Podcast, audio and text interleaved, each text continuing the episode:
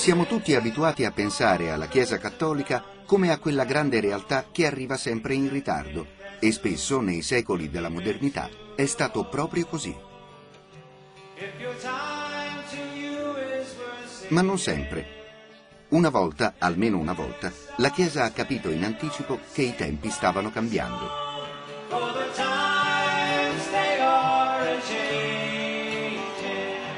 L'ha capito con un'intuizione spirituale, simile a quella dei poeti. Ma ha trasformato questa intuizione in un evento senza pari, che ha cambiato il modo della Chiesa di comprendersi, la lingua della liturgia, il rapporto con le altre religioni, l'atteggiamento davanti al Vangelo.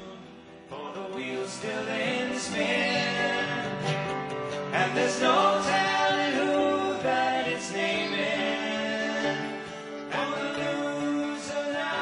Un evento che tutti chiamano familiarmente il Concilio e che Papa Wojtyła definì la grande grazia del XX secolo.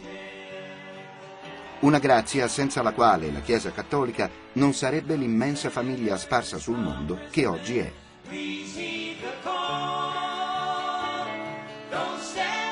Forse somiglierebbe a quelle sette che chiamano tradizione le proprie nostalgie.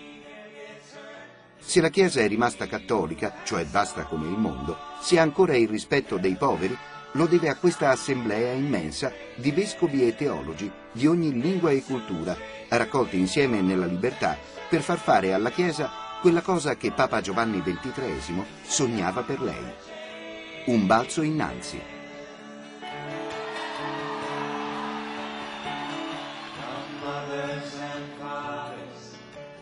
Di questo balzo racconteremo la storia, una storia corta che si gioca fra il 1959 e il 1965.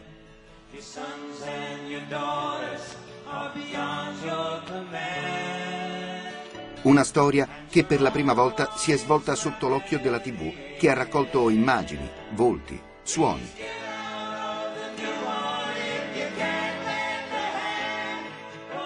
Una storia complessa, dove non ci sono buoni e cattivi, ma una grande comunità che lo spirito rinnova e riforma, testimone di un tempo in cui la Chiesa, i tempi che cambiavano, li ha anticipati.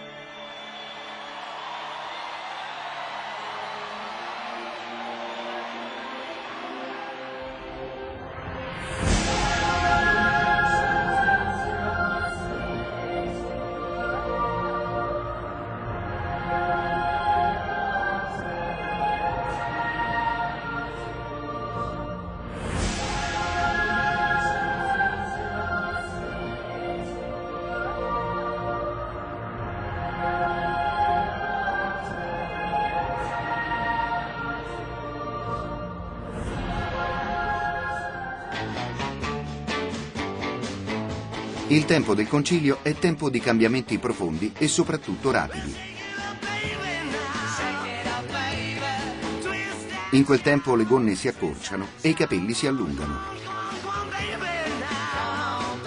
Le batterie della musica rock ritmano la crescita di una generazione. Le nubi della guerra si allungano sul mondo. Il napalm fa sentire il suo acre profumo. Si alzano i muri, e una parola, il golpe, diventa famosa. In quel tempo Marx e Marcuse vengono letti avidamente e senza disincanto. Si impara il nome dell'agente Bond, James Bond. Si aspetta di scoprire come finirà la storia di Lolita. In quel tempo la Rai TV fa vedere all'Italia dei bar il Brasile che vince i mondiali. Sergio Zavoli che processa la tappa del Giro d'Italia e una cinecittà che fa concorrenza a Hollywood.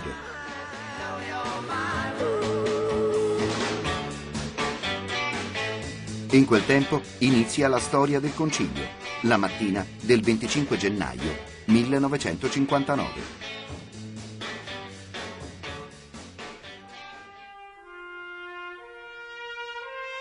Quel giorno a Roma, nella Basilica di San Paolo fuori le mura, presiede la preghiera per l'unità dei cristiani un papa eletto da tre mesi scarsi, Giovanni XXIII.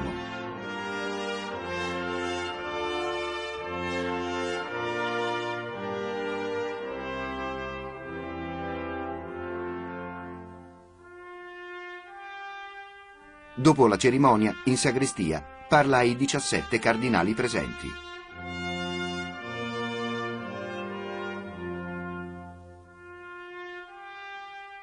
La sera un prete dell'ambasciata tedesca che è lì manda a dire al cancelliere Adenauer che il Papa ha letto un manoscritto di sette pagine nel quale, come niente fosse, annunciava un concilio.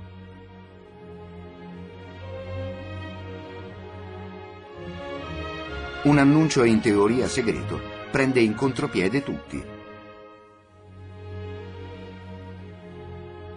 Ma quest'anziano bergamasco, eletto per essere papa di transizione, sapeva che a fare un concilio nell'ultimo cinquantennio avevano pensato e provato tutti i cristiani, ortodossi, protestanti, cattolici.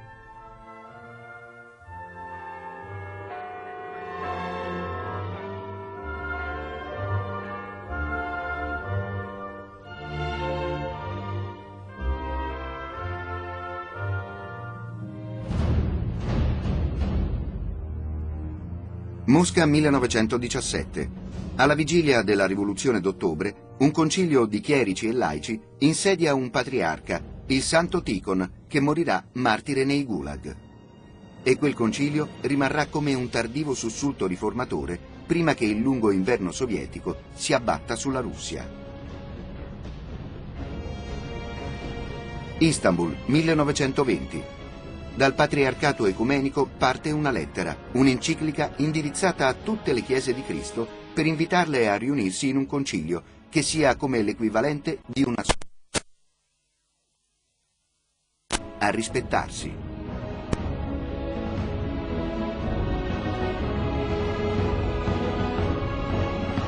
Roma 1925. Anche Paparatti pensa a un concilio. Il Concilio Vaticano I di Pio IX, infatti, è stato sospeso mezzo secolo prima e formalmente non è mai stato chiuso. Pio XI consulta i vescovi, ma la questione romana è ancora aperta e la conciliazione non ancora raggiunta.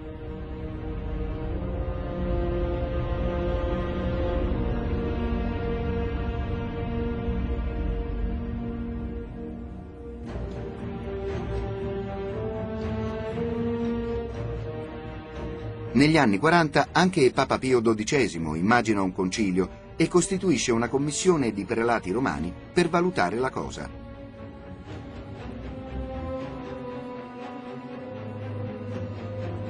Ma tutti pensano che basti fare condanne e per far condanne non serve un concilio. Bastano gli organi che ci sono, che condannano dottrine, regimi, stili di vita.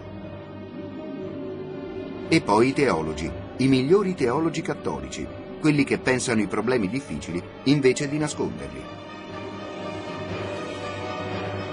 Von Balthasar, Courtney Murray, Danielou, Delubac, Chenu, Geiselman. Loro e molti altri verranno puniti per i loro scritti, per il loro modo di desiderare la riforma della Chiesa. Ma nella Chiesa rimangono, senza piegarsi e senza piagnucolare. E in qualche caso Giovanni Paolo II li farà cardinali per riparare il torto.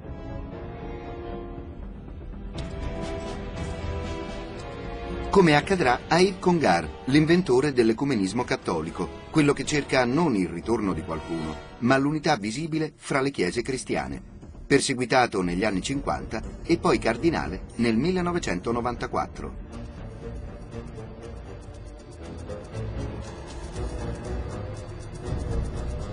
Quella stagione sembra dover arrivare al culmine nel 1958, quando si prepara in segreto la condanna di Jacques Maritain, il filosofo che insegna ai cattolici come essere democratici.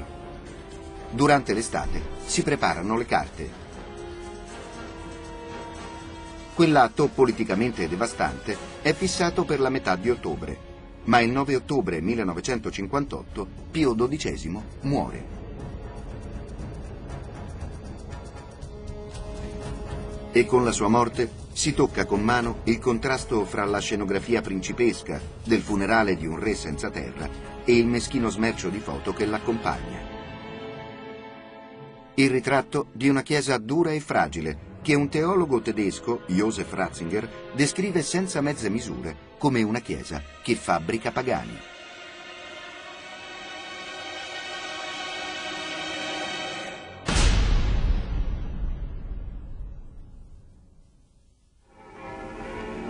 Ma tutto si ferma con il conclave. Tutto è ormai pronto nel sacro recinto del conclave.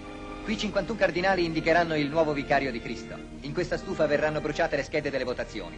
Se il Papa non sarà stato eletto, le schede miste a paglia inumidita e pece daranno una fumata nera. Ancora qualche estraneo è ammesso negli ambienti del conclave. Tra qualche ora, con la rituale frase extra omnes, nessuno potrà più entrarvi sino a che il pontefice non sarà stato eletto. I principi della Chiesa fanno il loro ingresso nella Basilica di San Pietro per assistere alla Santa Messa de Spiritu Santo, che sarà officiata dal cardinale Tisserò, decano del Sacro Collegio. Nel pomeriggio di sabato 25 ottobre i cardinali hanno raggiunto la Cappella Sistina. Vi rimarranno separati dal mondo sino a che non avranno indicato il nuovo successore di Pietro. E la grande attesa incomincia. Domenica mattina verso le 11 dal fumaiolo della Sistina si leva una nube bianca. Viva il Papa si grida. Ma altro fumo, denso e nero questo, viene a deludere l'esultanza popolare. Nel pomeriggio la folla si moltiplica. In piazza San Pietro si assiepano non meno di 200.000 persone. Ancora una volta la fumata nera avverte che l'esito delle votazioni è stato negativo. Ma ecco infine il martedì pomeriggio, una breve candida fumata annunziare al mondo che la Chiesa Cattolica ha il suo nuovo supremo reggitore. L'immensa folla è percorsa da una folata di gioiosa esultanza. Annuncio papi, gaudium magnum, abemus papam.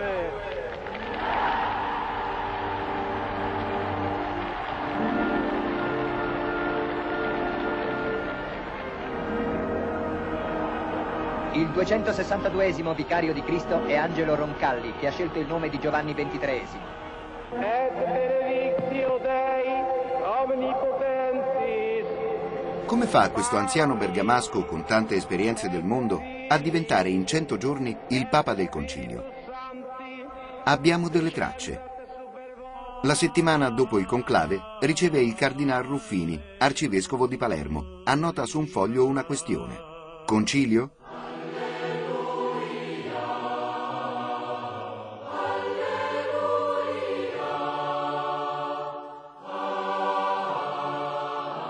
Probabilmente Ruffini gli ha accennato alla commissione voluta da Pio XII, di cui qualcosa era poi trapelato.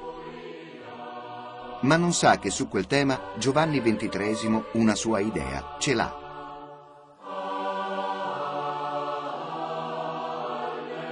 Ne accenna al suo segretario, Monsignor Loris Capovilla, poi a Don Giovanni Rossi, il fondatore della Pro Civitate Cristiana di Assisi.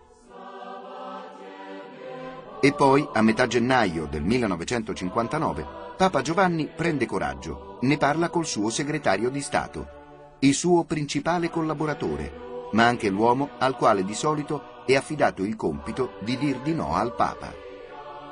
La risposta che riceve gli sembra un miracolo. Gli dice di sì. Finisce il tempo delle idee, delle speranze, delle aspirazioni inizia quella che sarà la realtà più grande della sua vita di cristiano e di papa, il concilio. Ecco come si arriva a quel 25 gennaio 1959. Pensa che riguardi solo i preti il concilio? No, io penso che riguardi tutti i cattolici, ecclesiastici e laici e anche tutta l'umanità. Penso anche mm, che il Concilio potrà dirci qualche cosa non soltanto sul piano religioso, ma anche su quello umano.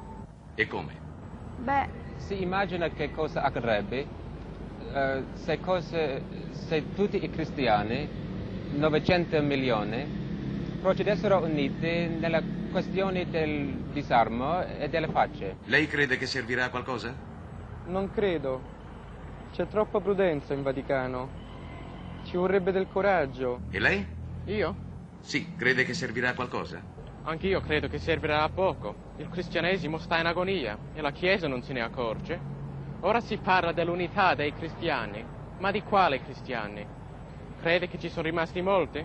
E lei, signorina, sa quando è avvenuto l'ultimo concilio? Eh, chi si ricorda? L'ultimo è stato fatto nel 1900... e c- No, no, quello è l'anno santo. So che è molto antico. Ah, è il tempo delle crociate, mi sa, no?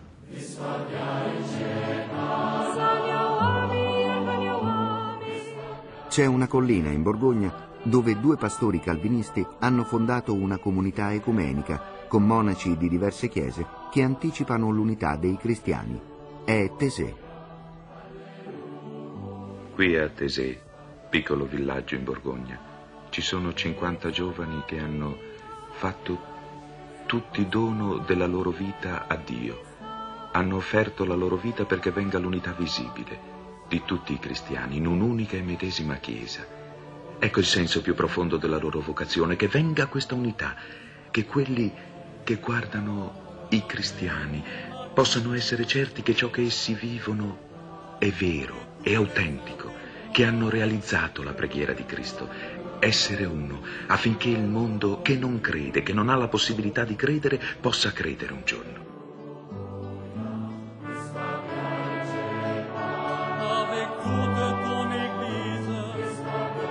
A Tesè l'insperato è di casa, ma in tutto il mondo ci si aspetta dal concilio qualcosa di enorme.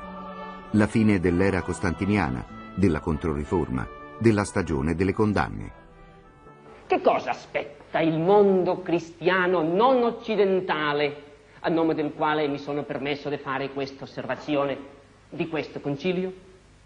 Direi molto semplicemente che aspetta il messaggio di un Cristo che non venga dal di fuori di essi, che non sia forestiero, che non debba essere introdotto come pagando dritti di, di dogana, importato dal di fuori, ma che venga dal cielo, dal trascendente e aggiungerei quasi anche dall'Oriente, cioè un Cristo ignudo, senza rivestimenti, che d'altra parte sono molto validi, ma che, ma che, stanno legati a una certa forma di cultura, a una certa forma di pensiero e anche a una certa forma di vita. Lasciatelo rivestire da noi, che si incarni e si faccia carne e si faccia storia e si faccia anche cultura in tutte le lingue e razze e nazioni del mondo.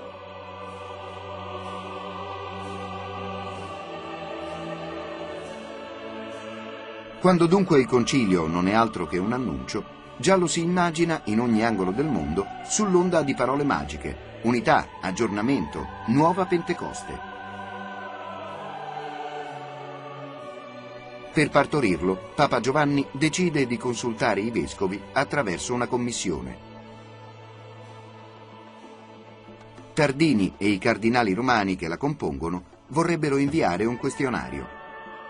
Papa Giovanni dispone che si chieda loro di fare liberamente le loro proposte per il suo concilio. Decide che il suo concilio non servirà a chiudere il concilio di Pio IX, ma avrà un nome nuovo, si chiamerà Vaticano II. E così, prima ancora che del concilio esista una traccia, un progetto, un'idea, esso inizia a fare l'aggiornamento di ciò che era rimasto immobile da decenni. Prima ancora che a Roma si organizzi una preparazione, nella Chiesa, nel mondo, si percepisce un clima diverso, un tempo che cambia.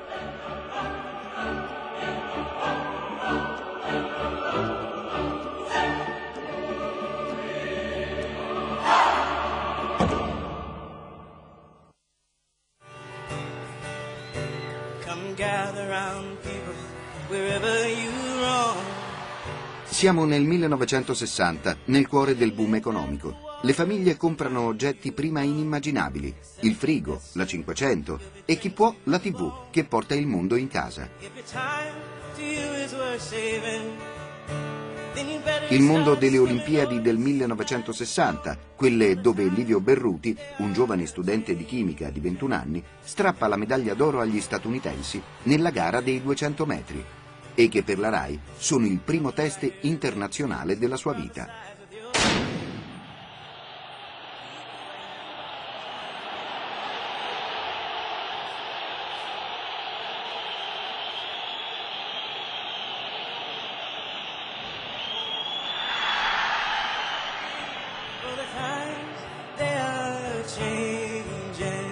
Sempre in quell'anno vince le primarie per le presidenziali americane un giovane senatore cattolico di nome John Fitzgerald Kennedy, il cui fascino personale e il cui carisma politico ipnotizza il mondo. La preparazione del concilio, quella che durerà oltre tre anni, inizia allora quando arrivano a Roma 1998 lettere di vescovi, superiori religiosi, università cattoliche, uffici di curia consultati liberamente, come voleva il Papa. Sono lo specchio di una Chiesa che vorrebbe tutto e il suo contrario, ma anche il segnale che quell'ordine venuto da Roma, pensate, ha smosso energie sopite. Ma la macchina preparatoria è tutta nelle mani della curia, che smonta e rimonta quel mare di idee in poche pagine, Analyticus Conspectus si chiamerà nel latino di Curia, col quale un pulviscolo di temi grandi e piccoli vengono divisi fra dieci commissioni preparatorie che guarda caso corrispondono all'organizzazione della Curia romana e sono guidate dai loro uomini di fiducia. Discutono in latino, in segreto, con poca voglia di quell'aggiornamento che nei discorsi di Giovanni XXIII si riaffaccia come un ritornello. Per una decisione del Papa ci sono anche i teologi sospettati e puniti delle facoltà europee che in curia chiamano i transalpini. C'è Henri de Lubac, sul quale un articolo dell'Osservatore romano, apparso senza firma e senza autorità, come scrive nel diario, getta sospetti di eresia. C'è Yves Congar, che seduto vicino all'uomo del Sant'Ufficio che aveva condannato i domenicani di Francia e che lui definisce senza perifrasi un fascista monofisita. Come ciò sia accaduto, Papa Roncalli lo racconta a un vecchio amico, l'ambasciatore Migone, che sul suo diario annota. Il Papa, sui periti ingombranti al concilio, racconta che gli avevano proposto di farli venire tanto poi si sarebbe trovato il modo di non farli parlare. Ma il Papa vuole al contrario ampia libertà di discussione.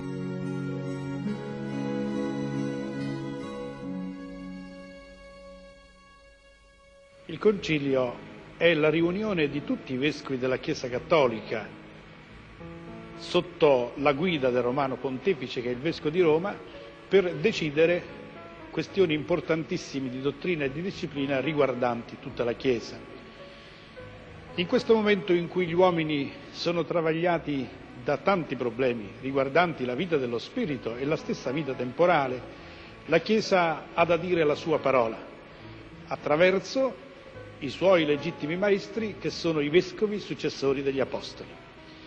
Perché questo grande avvenimento si compia in tutto il suo splendore, il Santo Padre ha nominato delle commissioni di studio che hanno il compito di studiare gli argomenti di discussione conciliare e sono proprio gli argomenti suggeriti già dai vescovi.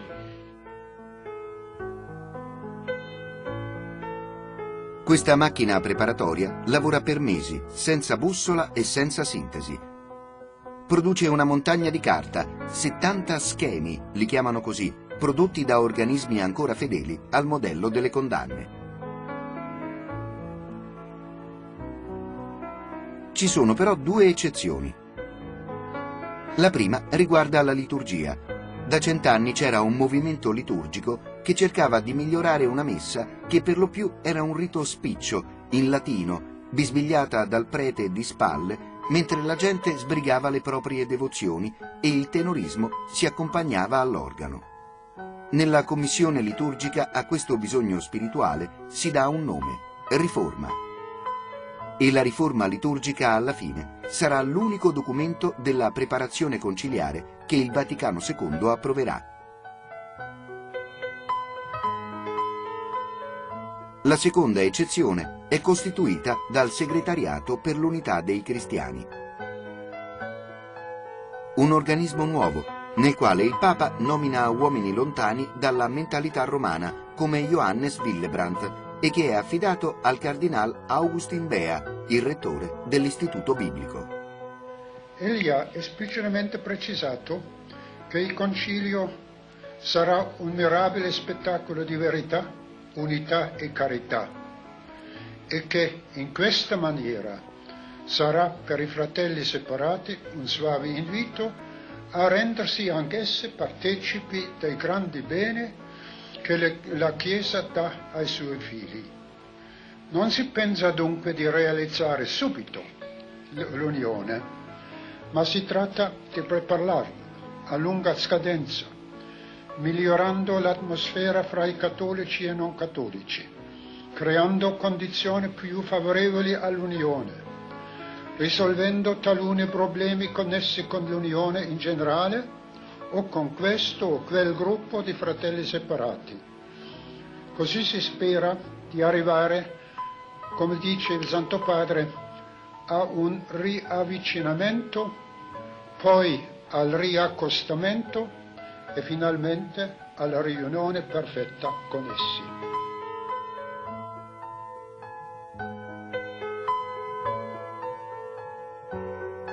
In realtà il segretariato dovrà occuparsi di tutti i problemi impossibili. La libertà religiosa, l'ecumenismo, la Bibbia, gli ebrei.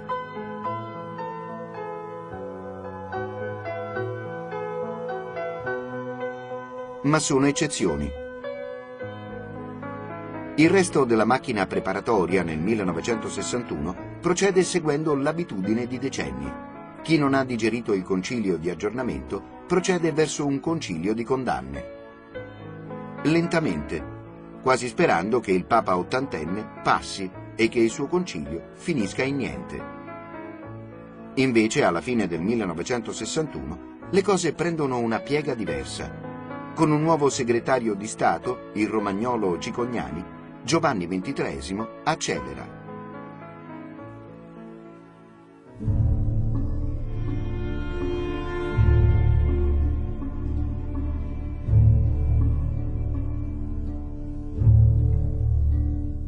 Mentre l'ombra del muro di Berlino si alza sull'Europa e i test atomici sovietici fanno tremare il mondo, il Papa stringe i tempi. Firma la solenne bolla Humane Salutis del Natale 1961 e fissa l'inizio del Vaticano II per il successivo ottobre.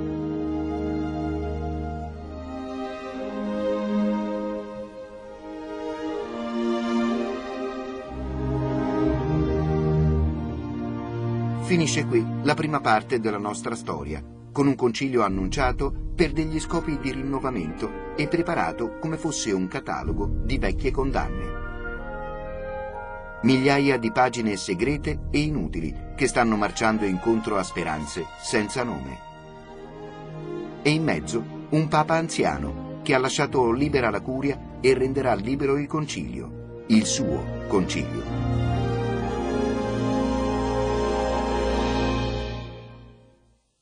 Febbraio 1962. La radio del Vaticano annuncia. Città del Vaticano. La data della solenne apertura del Concilio Ecumenico Vaticano II è stata stabilita ed annunziata dallo stesso Sommo Pontefice questa mattina nel corso della cerimonia dell'offerta dei ceri. Questa data, ha detto il Santo Padre, è l'11 ottobre dell'anno 1962. Vatican City. The date for the solemn opening of the Second Vatican Council 1962. La Basilica di San Pietro si prepara a diventare aula conciliare, con i tubi d'almine e gli scranni scomodi. Nel frattempo un parlamentino valuta quali proposte delle commissioni devono andare in aula per la discussione e dice di sì a tutto. Anzi, a quasi tutto a giugno 1962 decide che il Concilio non discuterà un documento sui rapporti fra Chiesa ed ebrei, nel quale si nega l'accusa di deicidio e si inizia a fare i conti con la Shoah. Papa Giovanni l'aveva promesso a Jules Isaac, l'ebreo francese che aveva chiesto per primo il ripudio della catechesi del disprezzo contro i figli di Israele. Ma in quel parlamentino a quattro mesi dal concilio si ha ancora paura non tanto dei paesi arabi, ma degli antisemiti che nella Chiesa ancora ci sono. Tutto il resto sembra degno di un concilio che si immagina sarà rapidissimo. Il regolamento dice che i vescovi dovranno parlare in latino, al massimo dieci minuti, ma è chiaro che saranno pochissimi. Gli altri taceranno e voteranno sì a tutto a scatola chiusa.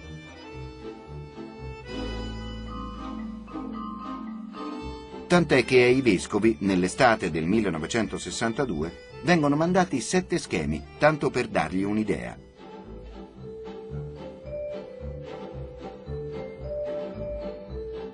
Ma appena arrivano fuori Roma, quegli schemi preoccupano e non piacciono. Di tutto ciò che il Papa ha detto non c'è nulla, o quasi.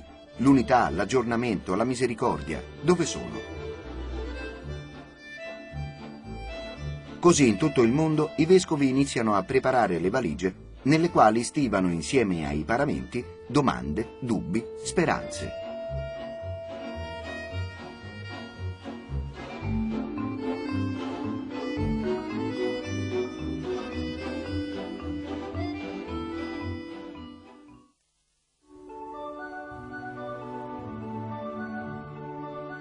Ai primi di ottobre i vescovi sciamano verso Roma. In un certo senso anche il Papa arriva a Roma. Per la prima volta, dai tempi del 1870, esce dalla città del Vaticano. I portoni chiusi dalla conciliazione si riaprono quasi simbolicamente. Il treno papale attraversa il Lazio, l'Umbria, le Marche, per raggiungere in pellegrinaggio Loreto e Assisi. È un trionfo di affetto per il Papa che va dalla Madonna e da San Francesco per chiedere protezione per il suo concilio, come farebbe una mamma in pena per la sua creaturina piccola e indifesa.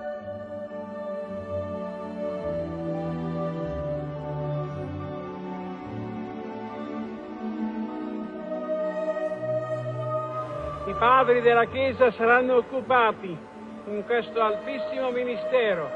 Voi dalle vostre case, dai vostri lavori, dalle vostre preoccupazioni, unitevi in spirito sempre alla Santa Chiesa, che prega così, che pensa così, che lavora così, ricordando e salutando nostro Signore Gesù Cristo.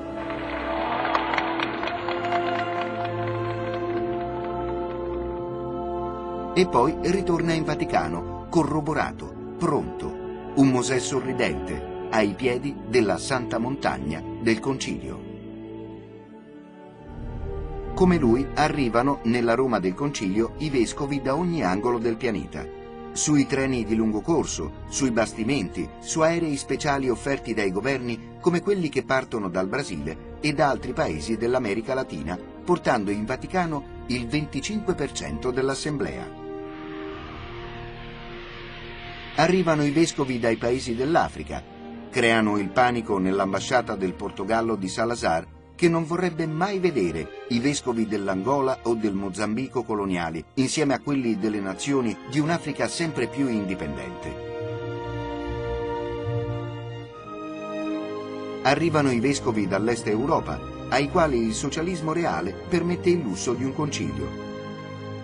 Arriva Stefan Wyszynski, l'icona della persecuzione comunista, un martire vivente. Arrivano i vescovi americani, fra cui Monsignor Fulton Sheen, vescovo ausiliare di New York, primo telepredicatore cattolico. Non è che noi si vada indietro verso il passato, è piuttosto il passato che viene a noi. Il mondo, il nostro mondo, non sarà lo stesso dopo il concilio. Sarà differente, sarà migliore. Thank you. Bye now, and God love you.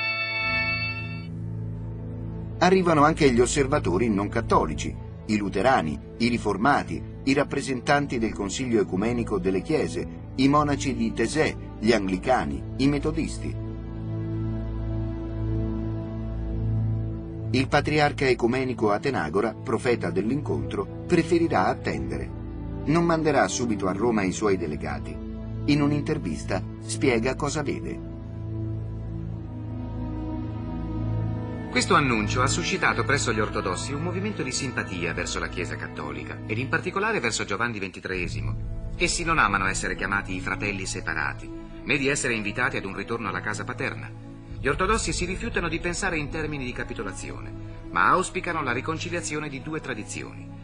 Molti si augurano che, nonostante l'unità dogmatica sia ancora lontana, si possa presto raggiungere almeno una collaborazione, un fronte unico delle varie chiese.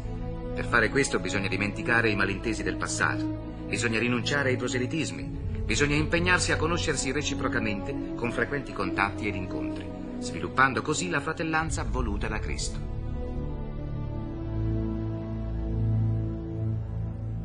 Invece verrà al Vaticano II una delegazione della Chiesa russa. L'occasione è troppo importante per il Cremlino di Nikita Khrushchev. E l'ortodossia sarà così al concilio con due ecclesiastici vigilati dagli occhi severi del KGB.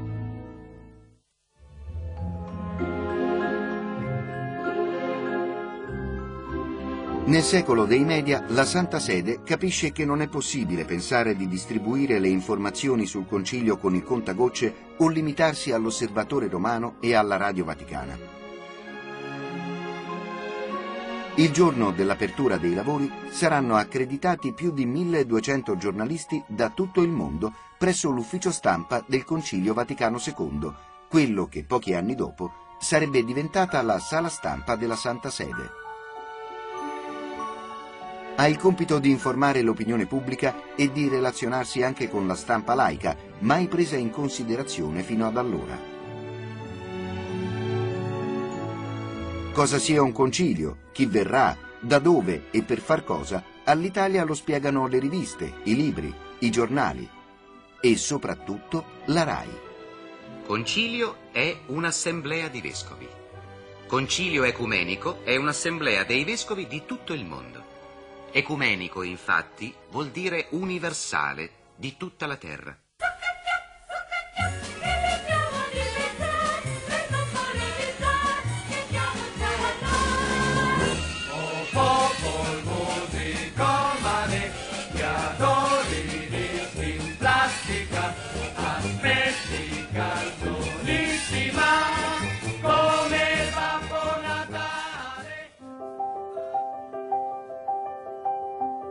Forte del doppio canale e di quasi 6 milioni di abbonati, la RAI fanfaniana vuole produrre cultura.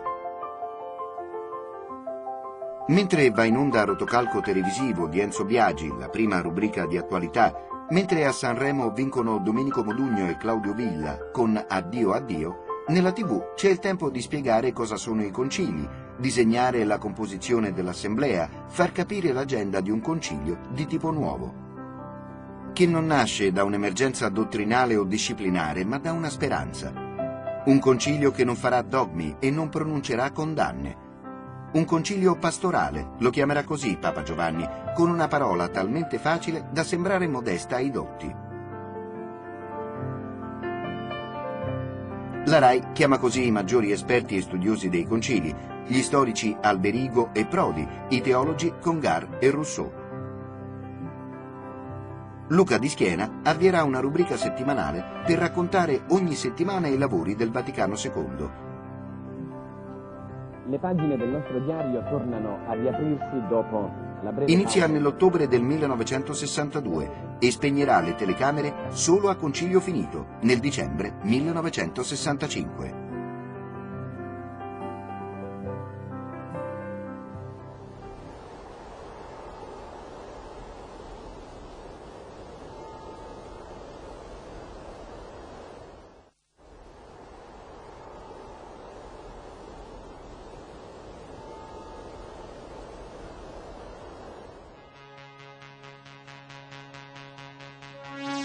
L'11 ottobre 1962, finalmente, tre anni e dieci mesi dopo il suo annuncio, il Vaticano II inizia.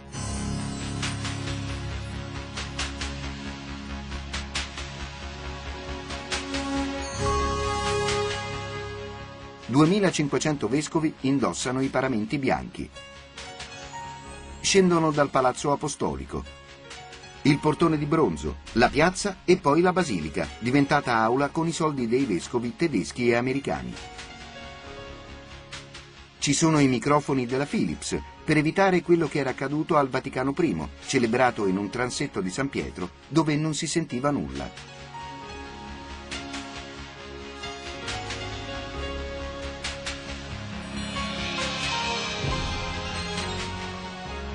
Ci sono i banchi per gli osservatori non cattolici, i banchi dei cardinali, posti più avanti di quelli dei patriarchi orientali che si offendono e vorrebbero star fuori. Poi le file di scranni dei vescovi. In mezzo seminaristi in talare che devono aiutare questa folla a trovare il proprio posto e che nei giorni di lavori raccoglieranno le schede perforate che la Olivetti ha offerto per far funzionare un'assemblea così vasta.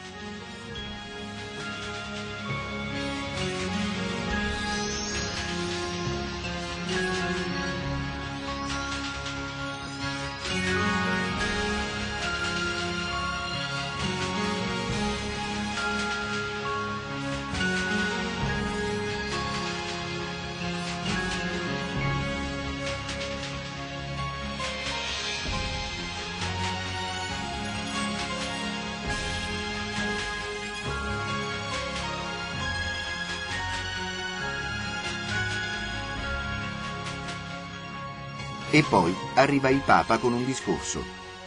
Tutta farina del mio sacco, dirà. Gaudet Mater Ecclesia. Lo inizia a leggere alle 12.30. Gioisce la Madre Chiesa, dice. 37 minuti dopo, un'epoca sarà chiusa. Un discorso contro i profeti di sventura, contro la pigrizia delle condanne, contro l'uso delle armi della severità, contro l'idea che ci sia un modo solo per dire l'unica verità cristiana.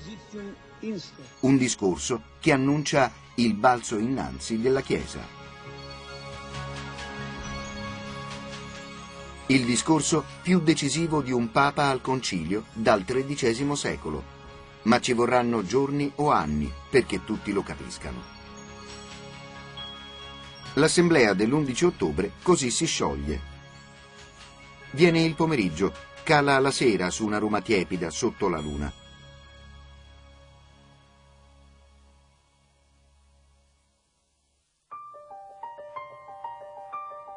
L'Azione Cattolica ha organizzato una fiaccolata di festa per ricordare quella avvenuta al concilio di Efeso 15 secoli prima. Migliaia di persone che arrivano in piazza San Pietro. Gli ambasciatori sono stati riuniti sulla loggia della Basilica per vedere lo spettacolo. La finestra del Papa è chiusa. Il Papa ha già parlato, dice Giovanni XXIII a Capovilla, che gli suggerisce di dare una benedizione. Poi il Papa si incuriosisce, guarda dagli scuri, si commuove. La finestra si apre. Le telecamere nella piazza si riaccendono in fretta e furia. Parte una mondovisione mai più dimenticata. Cari figlioli, sento le vostre voci. La mia è una voce sola, ma riassume la voce del mondo intero. Qui tutto il mondo è rappresentato. Si direbbe che persino la luna si è affrettata stasera a guardare a questo spettacolo. Ma quel discorso riassume a braccio i punti toccati il mattino. Tornando a casa troverete i bambini. Date una carezza ai vostri bambini e dite questa è la carezza del Papa. Troverete qualche lacrima da asciugare. Dite una parola buona il Papa è con noi. Spiega cosa sia l'unità e cosa sia il papato con parole mai udite da un millennio. La mia persona conta niente, è un fratello che parla a voi, diventato padre per la volontà di nostro Signore. Così dunque vogliate attendere alla benedizione che vi do e anche alla buonanotte che mi permetto di augurarvi. E alla fine da vecchia volpe della diplomazia, dice quasi per inciso che secondo lui il concilio non finirà in pochi giorni in una raffica di sì. Il concilio comincia e non sappiamo quando finirà. Potesse finire prima di Natale, ma forse, forse non riusciremo a dir tutto, a intenderci su tutto bene.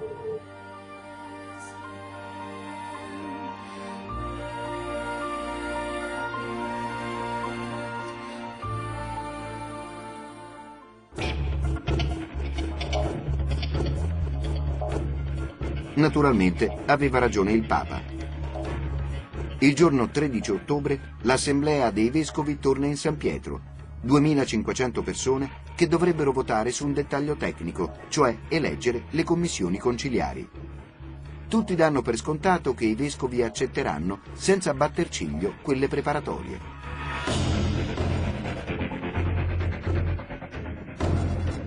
Tant'è che non sono previsti discorsi. Al tavolo ci sono i dieci cardinali che costituiscono la presidenza e il segretario generale, Pericle Felici, molto versato in latino, che dirige la cerimonia. Ma due cardinali prendono la parola e domandano che le conferenze episcopali facciano le loro liste e dopo le votino. Il primo che parla è il francese Cardinal Lienard, che ascolta i consigli dei grandi riformatori domenicani di Francia. L'altro è il cardinale tedesco Frings. Nella sua squadra di teologi si fa notare il giovane professor Ratzinger. Finiscono di parlare un applauso scrosciante travolge l'illusione di un concilio di sei settimane.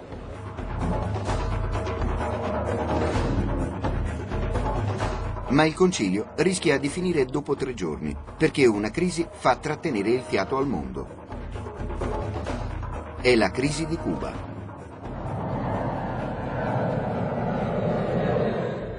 Kennedy scopre delle rampe missilistiche sull'isola e la circonda con un blocco navale per impedire che arrivino via mare i missili russi.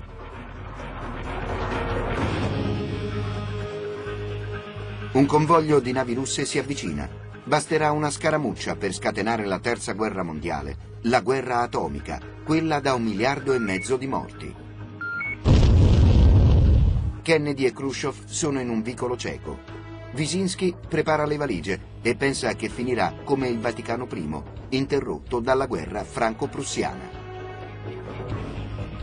Papa Giovanni il 25 ottobre indirizza un messaggio ai due capi, parla a nome dei popoli e delle famiglie. Il despota russo, come lo chiama lui, è soddisfatto del successo politico. Il Papa lo ha messo sullo stesso piano del presidente statunitense. Kennedy, essendo cattolico, non può ammettere di aver dato retta al Papa senza perdere la sua legittimazione. Ma le navi russe si allontanano, il blocco finisce, il mondo tira un sospiro di sollievo. Il concilio va avanti.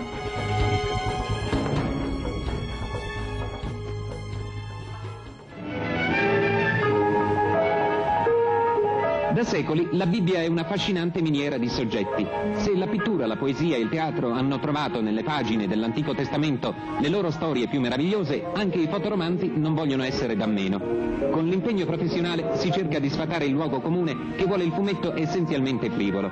Oggi anche attraverso le immagini di questi giornali la cultura può entrare nelle case, se non per la porta padronale, almeno attraverso la porta di servizio.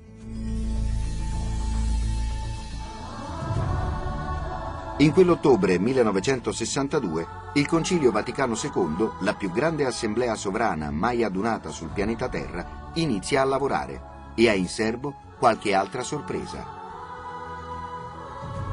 La prima viene dai riformatori pessimisti. È un breve messaggio al mondo steso da padre Chenu. Chenu è scettico sul fatto che il concilio si possa liberare dalla montagna di condanne della preparazione e condensa in quel messaggio che guarda al mondo con occhi nuovi i punti più essenziali. Il mistero dei poveri, la dignità dei vescovi successori degli apostoli, la Chiesa come opera che lo Spirito rinnova. Il 20 ottobre il concilio lo approva. Due paginette, dirà con sufficienza il cardinal Siri, ma per la prima volta la Chiesa dice mondo con amore. Poi si discute la riforma liturgica. Ha deciso il Papa che si inizi così. Altri, come Montini, lo ritengono un tema minore. Ma sul bisogno che la liturgia si riformi, che diventi espressione di ciò che la Chiesa è e non un atto che la Chiesa fa, c'è un grande accordo. È la seconda sorpresa.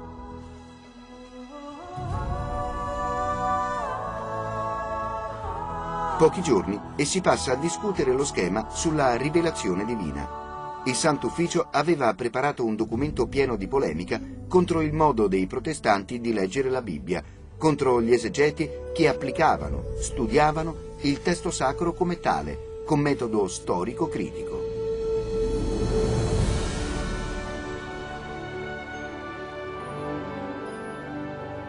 Prima che parli il relatore Monsignor Garofalo, il cardinale Ottaviani, il capo del Sant'Ufficio, prende la parola per difendere quel che capisce sarà oggetto di critica. Ha ragione. Il dibattito è inattesamente duro. Condannare gli esegeti è come aprire un nuovo caso Galileo, dice qualcuno.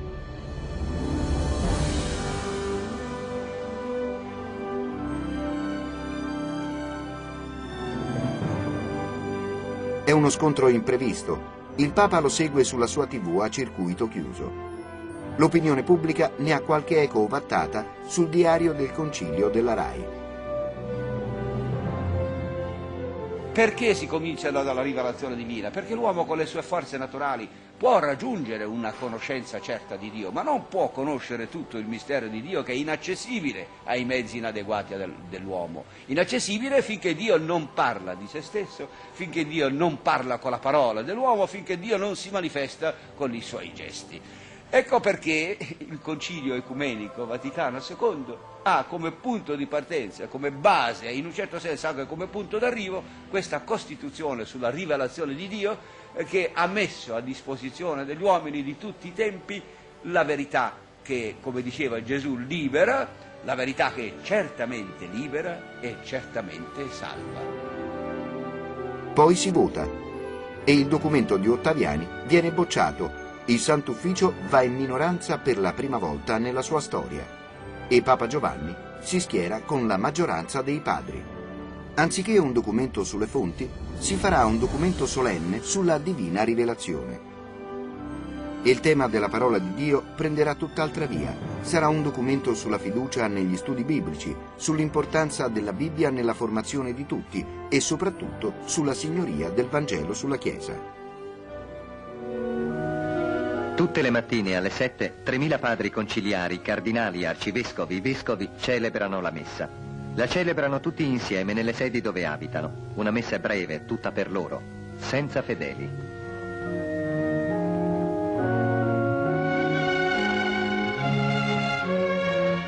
Alle 7.30 salgono sui pullman, disciplinati come collegiali, e vanno a San Pietro dove li attende la consueta congregazione generale del concilio. Ogni mattina decine di torpedoni, decine di autisti sono a disposizione dei padri conciliari e fra i padri e gli autisti è nata una singolare amicizia.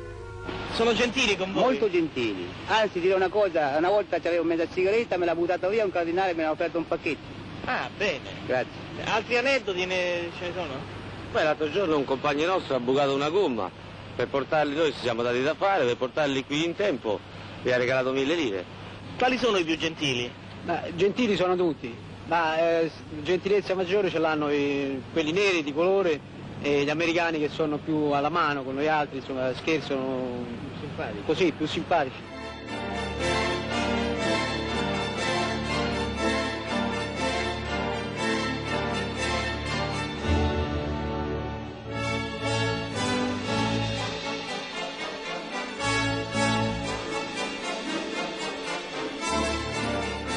L'assemblea di cui seguiamo questi primi passi occupa la navata centrale della Basilica di San Pietro, dove i vescovi stanno seduti in ordine di anzianità, di consacrazione episcopale, indietro quelli consacrati da meno tempo, davanti quelli consacrati da più tempo. Al centro c'è l'altare dove si dice la messa del mattino, di solito in latino, talora nelle altre lingue della Chiesa. Poi c'è il trono, quello sul quale nel Senato romano sedeva l'imperatore e che nel concilio cristiano è riservato al Vangelo. E l'ambone, dove si va a parlare, quasi tutti in un latino sfigurato dalle pronunce nazionali. Non così i patriarchi orientali, che si rifiutano di essere romanizzati e parlano francese. E ci sono i due bar che per scherzo vengono chiamati il bar Abba e il bar Jonas. Alle 12.30 i padri escono dalla congregazione generale e tornano nelle loro sedi. Si occupano della posta, ricevono e scrivono molte lettere. Il pranzo è esattamente quello dei collegi, anche se a sedere a tavola non sono ragazzini, ma cardinali e vescovi uno accanto all'altro. Non tutti fanno colazione alla stessa ora, qualcuno rimane in camera sua.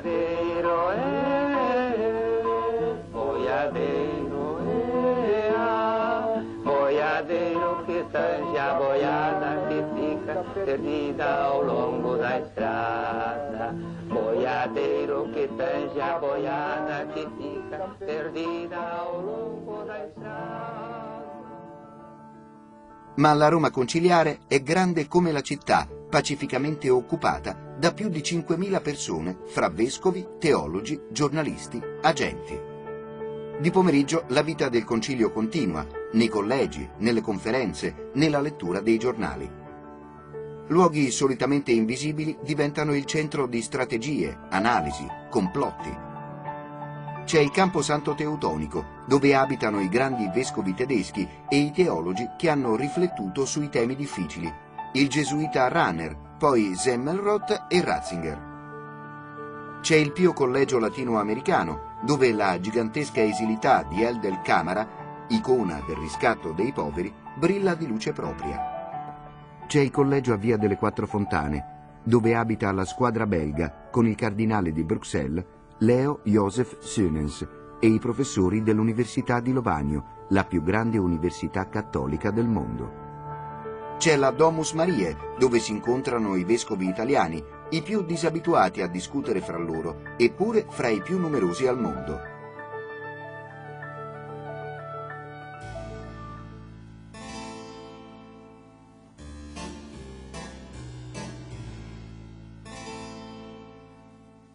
Il concilio si avvia così verso l'8 dicembre 1962, la data in cui la Curia sperava di aver chiuso tutto con una valanga di approvazioni. Invece quegli ultimi giorni del primo periodo saranno decisivi perché si inizia a discutere il tema che per molti deve essere il centro del Vaticano II, la Chiesa, presentato ancora dal cardinale Ottaviani. Venerabiles Padres, il custode della fede ha capito che l'aria è cambiata e nel suo latino di Trastevere dice che rimprovereranno al suo schema di essere poco pastorale e ci ride su insieme all'assemblea che sentiamo in questo audio originale custodito nell'archivio segreto vaticano e mai udito prima di oggi. conciliarium non est ecumenicus, non est, est scholasticus, et non est pastoralis, est negativus, et talia oiosmodi.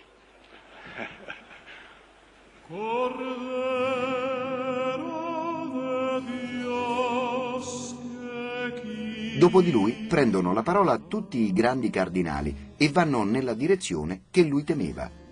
Parla Montini, l'uomo del dialogo, per lui il concilio serve a interrogare la Chiesa su cosa essa dice di se stessa.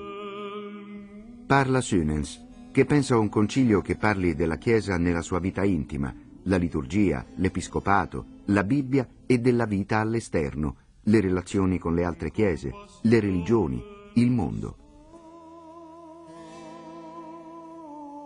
Parla all'Ercaro per dire che la Chiesa deve specchiarsi tutta e solo nella povertà del Cristo e poi una solenne cerimonia chiude il concilio del 1962. Si dice che si riprenderà a maggio e che sarà tutto diverso. Perché Papa Giovanni capisce che bisogna rifare quasi tutto, rifare la preparazione, ridurre i temi di discussione, coordinare il lavoro con un organo nel quale non ci siano solo i capi della curia romana, ma anche i grandi cardinali che in San Pietro sono stati riconosciuti come leader. I teologi che a Roma chiamavano con disprezzo transalpini hanno sperato che il concilio andasse proprio così.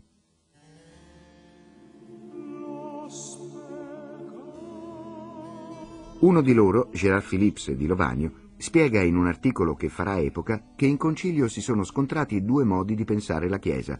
Uno giuridico, che la vede come una piramide di poteri e facoltà, l'altro pensa alla Chiesa come il luogo di fraternità che anticipa il regno, rende nuovo il mondo, semina la speranza della fede e le dà un nome antico e solenne, la Chiesa come comunione.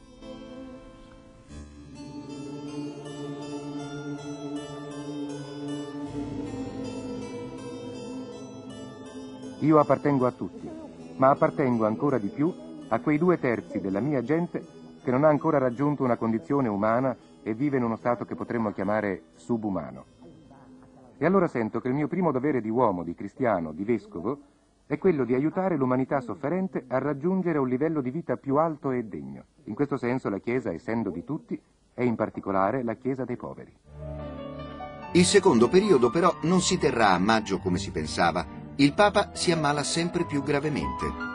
Io mi permetto di chiedere indulgenza se rispondo da seduto, perché se è possibile seguire il Vangelo, specialmente quando fa un pochino le nostre comodità, è proprio un dovere eh, non mancarvi. Ora il Vangelo dice che il Signore andava di qua e di là, trovato un monticello, si sedeva, si sedeva e poi apriva la bocca e poi la lingua metteva in movimento e parlava. E la forma la più semplice, ancora a seguirla, sempre così. Non rinuncia all'enciclica sulla pace, ritira il premio Balzan, visita il Quirinale e poi entra in agonia. Speriamo che Dio faccia la grazia di farlo vivere ancora. Di finire il concilio, quello soltanto vogliamo vedere. Di cosa? Del concilio. Ah, che finisca il concilio. E questo sì. È importante? È importantissimo. Per la pace del mondo. Quando aveva incominciato era bello se realmente poteva portarlo a termine, anche per quello ero, credo che l'ansia. Il 3 giugno Giovanni XXIII muore in un compianto universale. Il mondo al quale il concilio si è rivolto prende commiato dal Papa del concilio con riconoscenza. Per il diritto canonico, quando il Papa muore, il concilio è sciolto. Il successore è libero di proseguire o di interrompere tutto.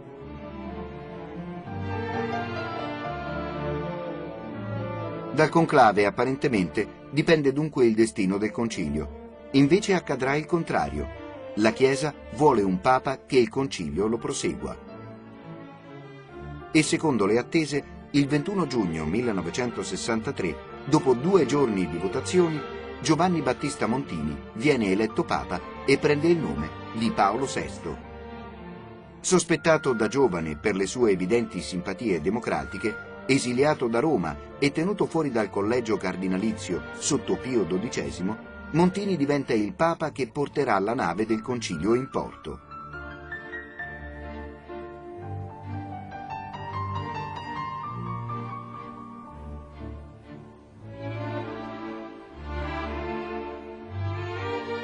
e annuncia nel suo latino scandito che il concilio dal 29 settembre 1963 prosegue.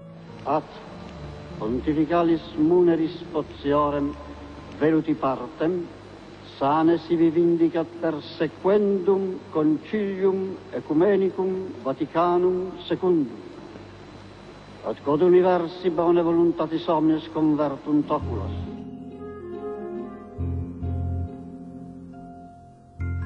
ma ben chiaro che non si può continuare a sognare plebisciti che non ci saranno mai.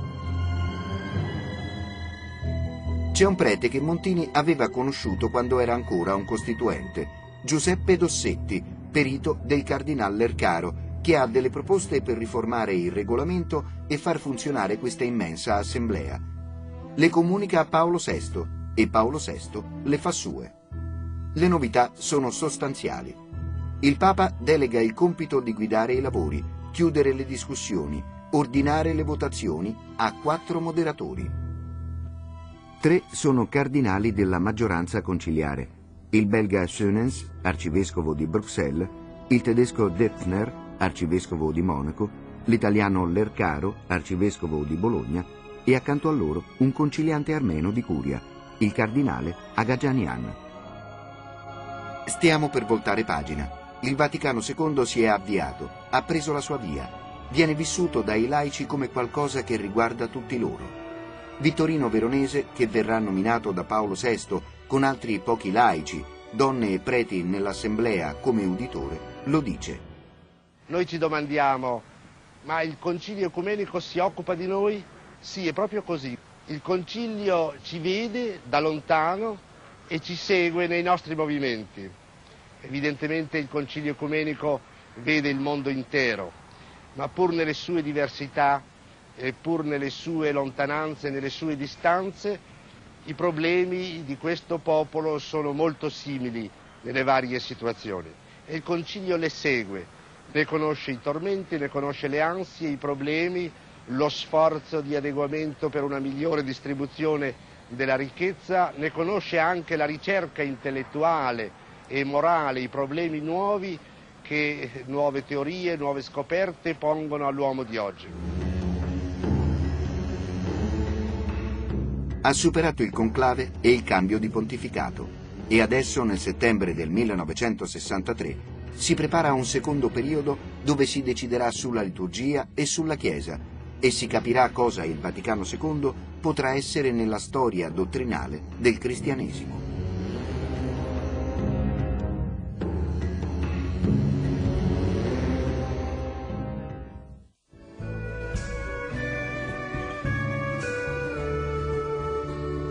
E in quell'autunno del 1963 il concilio sembra improvvisamente accelerare, come il mondo, più del mondo. I still have a dream. It is a dream deeply rooted in the American dream. Il 1963 è l'anno in cui un pastore nero a Washington parla di un sogno.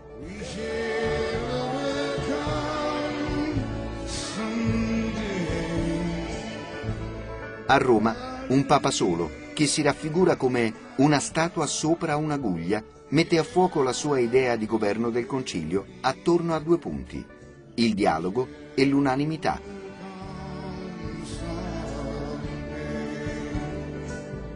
Per Paolo VI il concilio è dialogo, dialogo dentro la Chiesa, dialogo con le chiese, dialogo con le religioni, dialogo col mondo.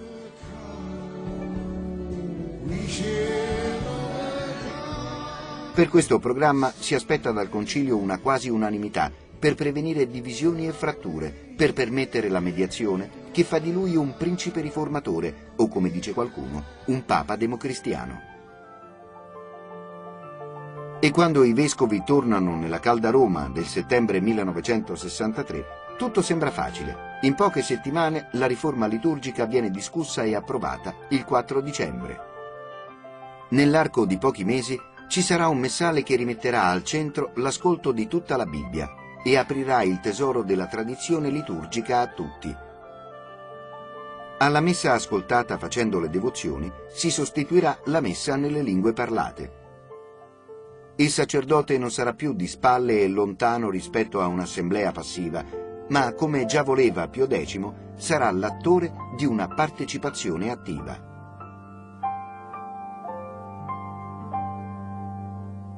I fedeli oggi ascoltano la messa in italiano, la gente capisce, risponde, partecipa alla messa.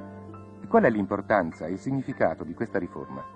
Non è tutto l'introduzione delle lingue parlate, però direi che è la prima porta perché i fedeli possano anzitutto ascoltare direttamente e non attraverso la mediazione di una versione ti resta sempre insufficiente ascoltare la parola di Dio. E in secondo luogo è un accostamento più intimo alla realtà della liturgia. È l'unione del fedele al mistero di Cristo che adora il Padre che santifica le anime. Al cinema, una sequenza memorabile di Alberto Sordi spiega quanto sia diventata importante la responsabilità del fedele nella liturgia.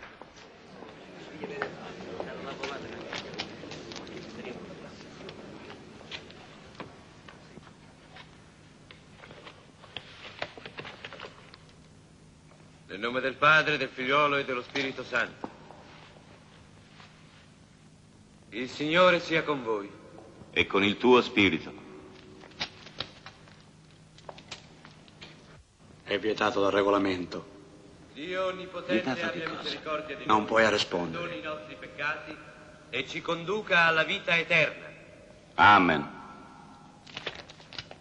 Ehi tu, stai pure in isolamento. Deve stare zitto, capito? Io stavo pregando, non parlando. L'articolo 142 prescrive che i detenuti debbano ascoltare la messa in silenzio. Lei forse non lo sa, ma con la messa nuova sono i fedeli che rispondono al sacerdote. E tu prega nella tua mente. Va bene, risponderò in silenzio! Poi si discute il documento su cos'è la Chiesa, che nei primi mesi del 1963 era stato rifatto.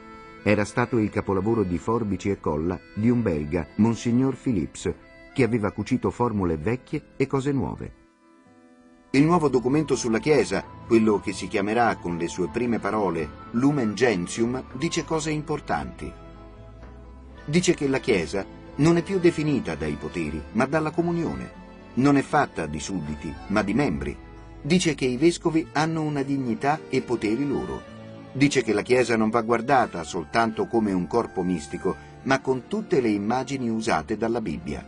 La sposa, la vigna, l'arca, la vite. E una è resa comprensibile da quel che accade nelle parrocchie del mondo. La Chiesa è il popolo di Dio. Su questo tutti, proprio tutti, 2231 voti contro 43, sono d'accordo.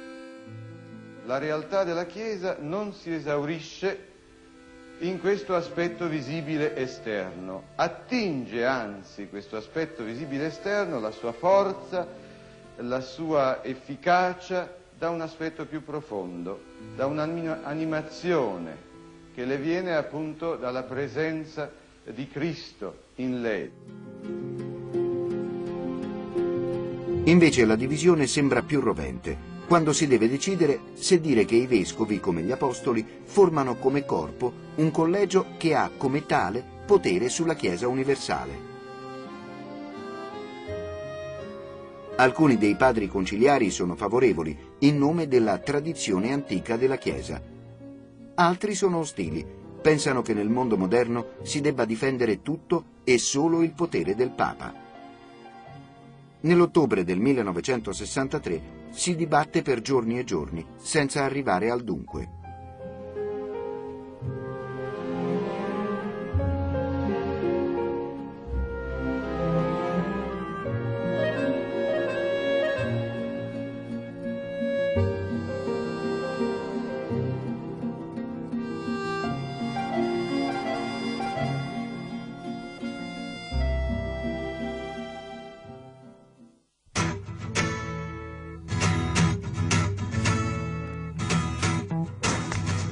I quattro moderatori e i loro consiglieri più fidati, Dossetti, Philips, il rettore del collegio belga Prignon, hanno una soluzione per uscire dal vicolo cieco di un dibattito infinito. Fermare la discussione e far votare l'Assemblea su cinque domande per capire se i padri conciliari sono favorevoli o no alla collegialità se cioè credono che i vescovi siano esecutori nominati dal Papa o davvero apostoli resi tali dalla consacrazione. E aggiungono una domanda sulla possibilità di dare un diaconato permanente a uomini sposati, inizio di un ripensamento del legame fra celibato e ministero.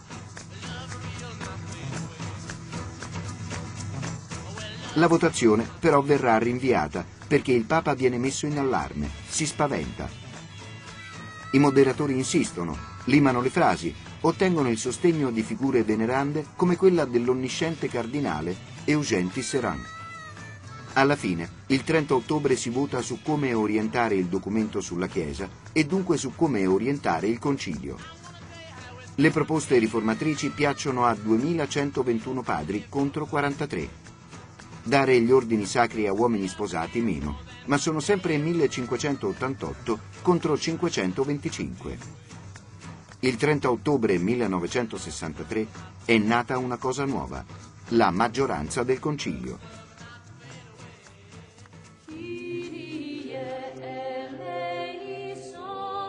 C'è insomma una gran parte, una grandissima parte di vescovi che ha fatto suo il respiro riformatore del concilio lo si capirà nei giorni successivi su altri temi, quando si decide dove collocare un capitolo sulla Madonna, quando si parla del documento sul potere dei vescovi. E in modo simbolico, plateale, quando l'8 novembre 1963 il cardinale di Colonia, Joseph Frings, pronuncia in San Pietro un attacco senza precedenti contro il Sant'Ufficio. Ne denuncia i metodi, le procedure, lo stile ancora tutto intriso della mentalità dell'Inquisizione, non per disonorare la Chiesa, ma per amore della Chiesa. Ottaviani gli risponde a muso duro, gli dà dell'ignorante. Ma cinque anni dopo, il Santo Ufficio della Romana Universale Inquisizione e dell'Indice dei Libri Proibiti, come suonava il suo nome completo, sparirà per sempre dall'organigramma cattolico e delle sue colpe, nella Quaresima del 2000, il successore di Pietro farà mea culpa.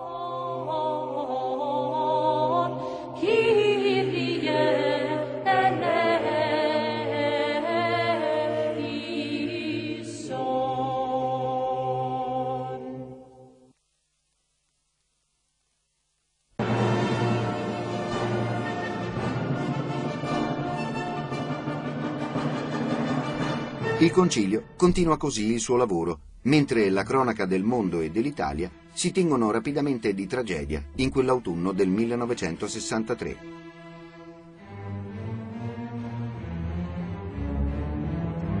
In ottobre la televisione porta dentro le case il disastro del Vaillant.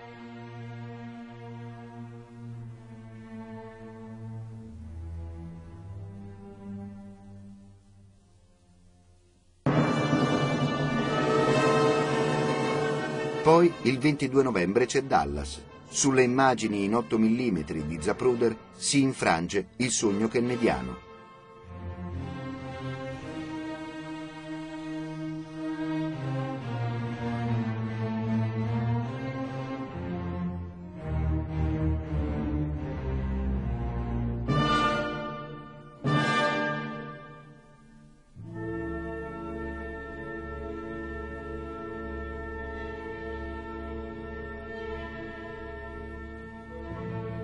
In questo clima che il Concilio prende in mano due argomenti spinosi che lo impegneranno fino alle ultime settimane di lavori.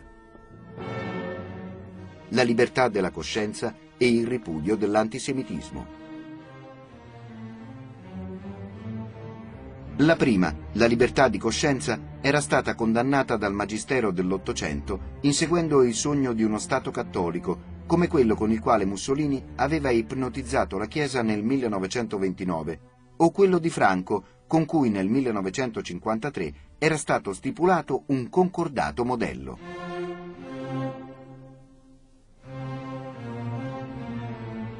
La seconda, l'antisemitismo, era ancora più urgente. Dopo la Shoah era evidente che non si poteva più distinguere fra un antisemitismo buono e uno cattivo. Ma uscire da questa trappola che aveva imprigionato tanta storia della Chiesa non era facile.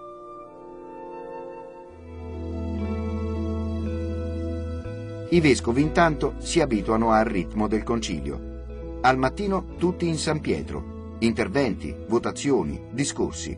Il Papa non c'è mai se non nelle proclamazioni solenni. Al pomeriggio le commissioni, dove accanto ai vescovi ci sono i teologi, che di fatto spiegano ai vescovi cose su cui essi hanno poco riflettuto. E poi le approvazioni, come quella del piccolo documento dedicato ai media, che il Concilio approva in anni nei quali la TV sembra poter mediare tutto, anche l'annuncio di fede. Ne parla il pioniere delle trasmissioni religiose italiane. Padre Mariano è ormai ben noto ai telespettatori italiani. Lo cogliamo al termine di una trasmissione. Aperta a tutti gli uomini. Pace e bene a tutti.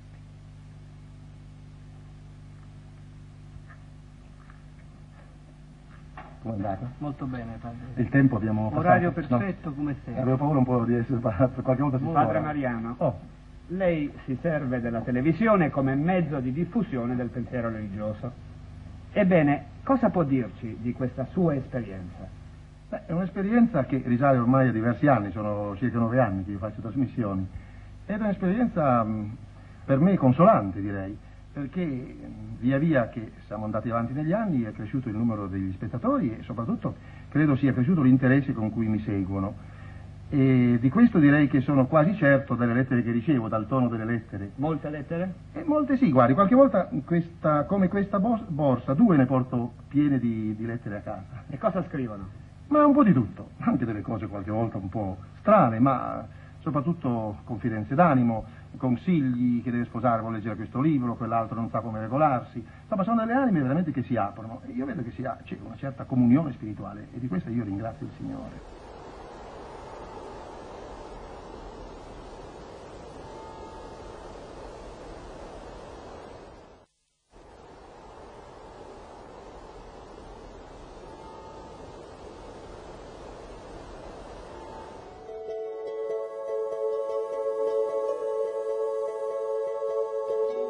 Il 4 dicembre 1963 si chiude il secondo periodo del concilio con la sensazione che la maggioranza abbia in pugno il futuro del Vaticano II. Ma con i voti di fine ottobre è nata anche la minoranza, che è fatta di figure e ambienti abituate all'onnipotenza. E sarà la minoranza, la protagonista del 1964, prenderà d'assalto un papa che non ama, gli griderà nelle orecchie tutte le sue paure accusandolo di debolezza davanti ai pericoli che corre la fede. I primi tradizionalisti che lo insultano come eretico appaiono qui. Il Papa reagisce con un pellegrinaggio.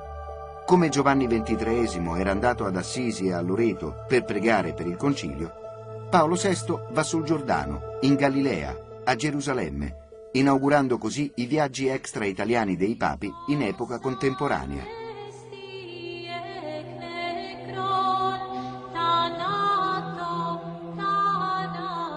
Nonostante i 2300 km di distanza, in zone quasi prive di attrezzature televisive, le cineprese riescono a seguire questo viaggio, trasmettono immagini di rara bellezza.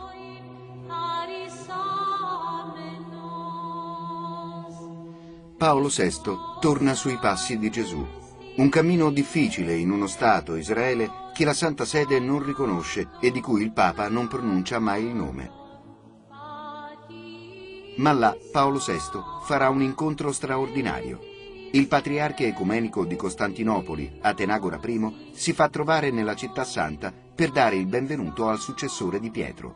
Ho avuto la grande fortuna questa mattina di abbracciare dopo secoli, dopo secoli, il patriarca ecumenico di Costantinopoli e di scambiare con lui parole di pace e di fraternità e di desiderio di unione, di concordia e di onore a Cristo e di servizio all'umanità. La speranza di unità per le chiese che veniva dal Vaticano II si rivela di colpo più reale di quanto non si fosse mai sognato.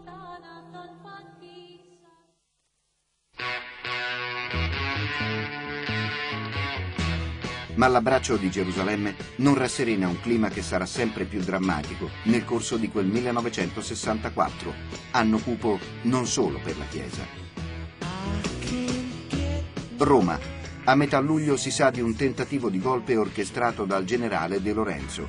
Sembra voglia impedire ad Aldo Moro di fare il governo. Il governo si forma, ma all'indomani, durante un drammatico colloquio proprio con Moro, il capo dello Stato, Antonio Segni, è colpito da un ictus e si dimetterà dopo pochi mesi. Sud-est asiatico.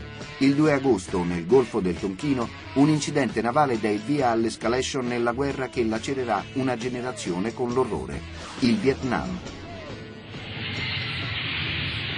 Meno di due settimane dopo muore Palmiro Togliatti a Yalta. Il suo funerale occupa Roma e le sue piazze. Migliaia rendono omaggio al migliore del PC, ignari di un memoriale che metteva sotto accusa l'Unione Sovietica. E ancora poco. Ai primi di novembre Nikita Khrushchev viene deposto, sostituito dalla figura tetra e grigia di Leonid Brezhnev. Sono i giorni dei sospetti, della violenza, del nero.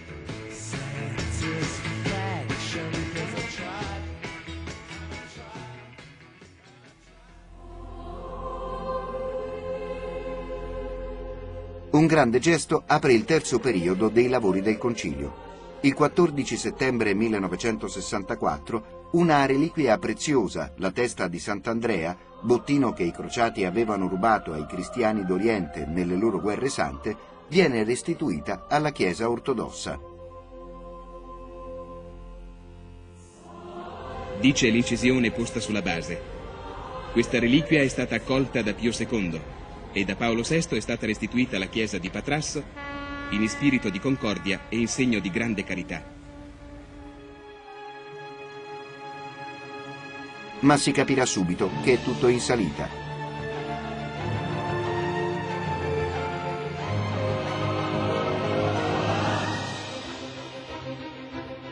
Per i documenti che si devono discutere sui laici, sull'unità, sulla cultura e soprattutto quello sulla Chiesa, attorno al quale si sfiora la crisi totale, crisi del concilio, della Chiesa, del papato.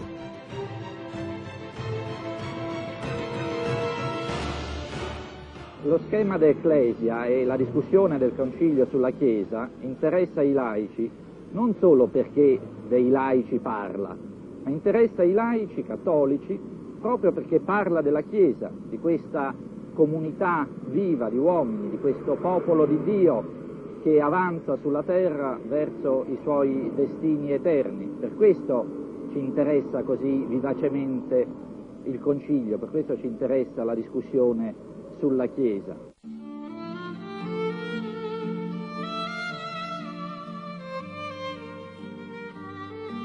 Quando infatti inizia la discussione su quel documento, che di lì a poco tutti chiameranno la Lumen Gentium, la minoranza del concilio organizza una specie di ostruzionismo contro la collegialità episcopale, cioè contro l'idea che il potere sulla Chiesa universale, che ciascun vescovo esercita insieme al successore di Pietro, esiste per diritto divino e nessuno lo può comprimere.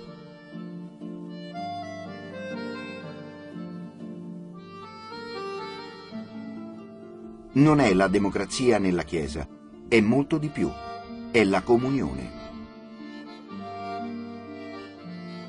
Non c'è uno solo, non c'è il Papa separato dai vescovi, non ci sono i vescovi separati dal Papa, ma tutti hanno una comune responsabilità.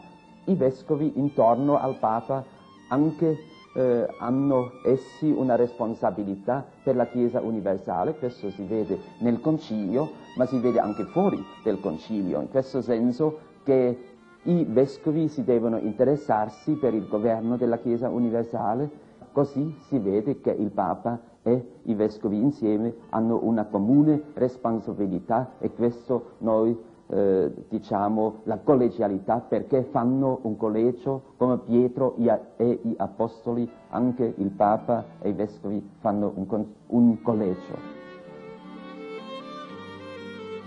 La minoranza dà battaglia e perde 39 votazioni, ma non viene vissuto come un successo, non dalla maggioranza che sente il Papa esitare, non dal Papa che vede deluso il suo sogno di unanimità è l'inizio di una tempesta.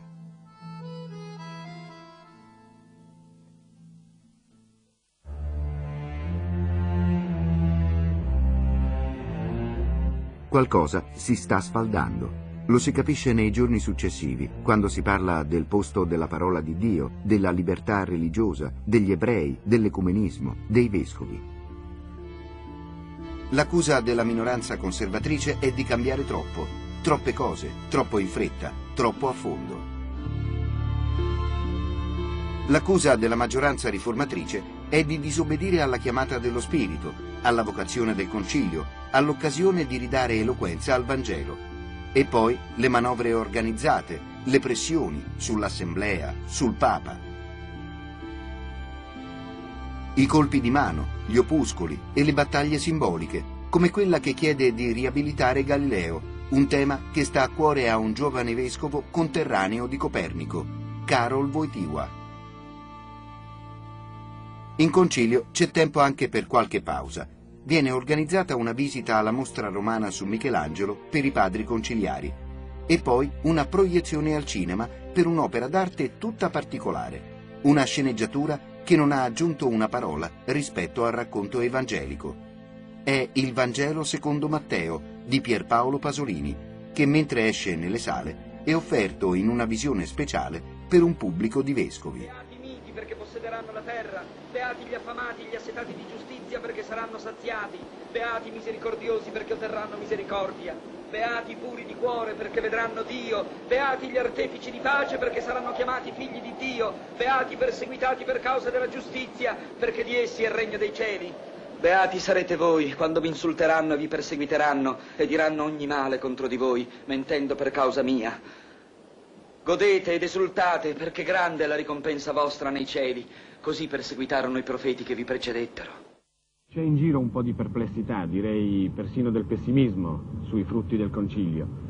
Il pubblico probabilmente si attende da queste assemblee di portata così universale, così straordinaria, dei frutti e dei risultati concreti, clamorosi, e quindi rimane forse deluso quando non può toccarli con mano. Il concilio non va considerato solamente come un fatto spettacolare o di pura discussione, va considerato come un fatto della vita così ricca, così obertosa della Chiesa, in cui non ci sono solamente gli uomini, ma c'è, vorrei dire, quasi principalmente Dio, il quale, come dice la Sacra Scrittura, scherza un po' sulla faccia della terra e quindi saprà lui trarre quei frutti che ha disposto già per il bene della Chiesa e per il bene dell'umanità tutta. Siamo alla metà di novembre del 1964, siamo alla settimana nera. La chiamano così i giornalisti che descrivono una crisi che potrebbe essere fatale e che inizia il 14 novembre, quando ormai, dopo tanti rinvii, è tutto pronto per approvare il documento sulla Chiesa, costato tante fatiche e tante lotte. Quel giorno si distribuisce in San Pietro un fascicolo dal titolo Nota explicativa previa. Sembra una spiegazione delle correzioni fatte dalla Commissione. In realtà è un tentativo in extremis di minimizzare la portata di quello che si sta per votare. Ma non gira sotto banco come tanti altri pamphlet. Viene letto per ordine della suprema autorità, il Papa in persona. Nella maggioranza c'è angoscia, risentimento, il Papa ha cambiato idea. I più audaci vorrebbero reagire, punire Paolo VI e votare contro un documento che ritengono violentato da quelle paginette, anche se il rischio è che salti il concilio o che salti il Papa. Altri sono meno impulsivi, i belgi, i bolognesi, De Lubac. Spiegano che quelle pagine poco contano, rimarranno atti del concilio e non diventeranno mai decisioni del concilio hanno successo e la Costituzione sulla Chiesa, la Lumen Gentium, sarà approvata. Ma nei giorni successivi altri shock. Si scopre che il documento sull'ecumenismo, dopo essere stato votato dai padri, è stato corretto dal Papa, da solo, in 19 punti. Nessuna modifica sostanziale, ma la scelta è sconcertante. Ancora pochi giorni e viene comunicato che il documento sulla libertà religiosa quello che dice che per i cattolici va difesa la coscienza come tale e non per la quantità di verità che porta, viene rinviato a un incerto destino.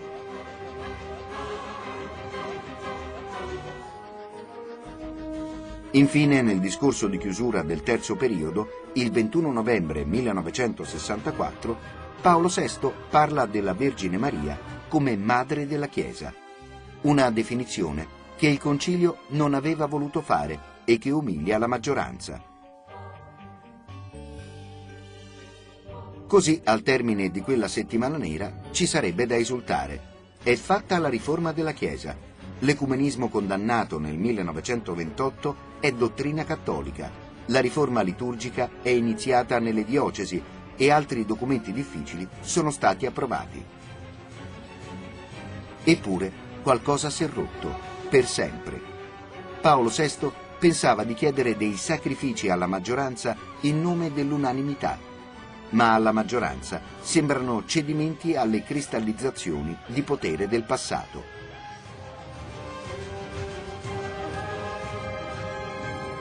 La minoranza d'altronde non sarà riconoscente a Montini, di cui ha sempre avversato le aperture e le problematicità. E Montini si sentirà sempre più solo con un concilio che spera di chiudere presto. Il concilio di Trento era durato 18 anni con pause lunghe di sedimentazione. Qualcuno dice al Papa, faccia lo stesso, lasci una pausa, lo chiuda quando tutto sarà più calmo, nel 68. Paolo VI invece decide che il concilio si chiuderà nel 1965, l'8 dicembre 1965.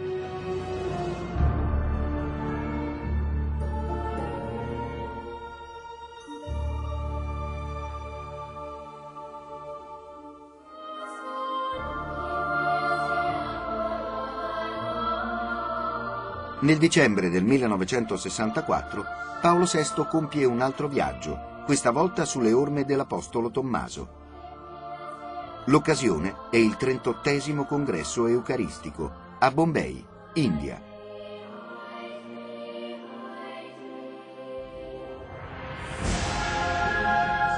Il Papa in persona esce dalla cultura occidentale, incontra un mondo dove la fede cristiana è minoranza, piccolo gregge che vive la carità.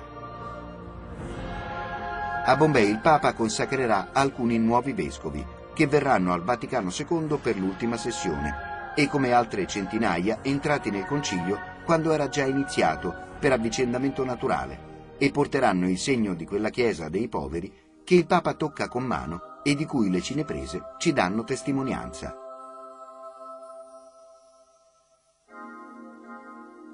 Quando torna a Roma una folla lo accoglie e davanti a quella folla Paolo VI farà il suo discorso della luna. Parlerà anche lui a una fiaccolata di benvenuto che dipinge sul suo volto un sorriso e gli fa dire parole alte sul cuore della Chiesa, così come il concilio lo sta trasformando. Aveva lasciato il suo gregge e ora al suo ritorno il gregge si stringe di nuovo intorno al pastore e lo saluta e lo acclama e lo invoca. In un trionfo di luci, in un tripudio di grida festose, il pontefice passa benedicente per le vie di Roma.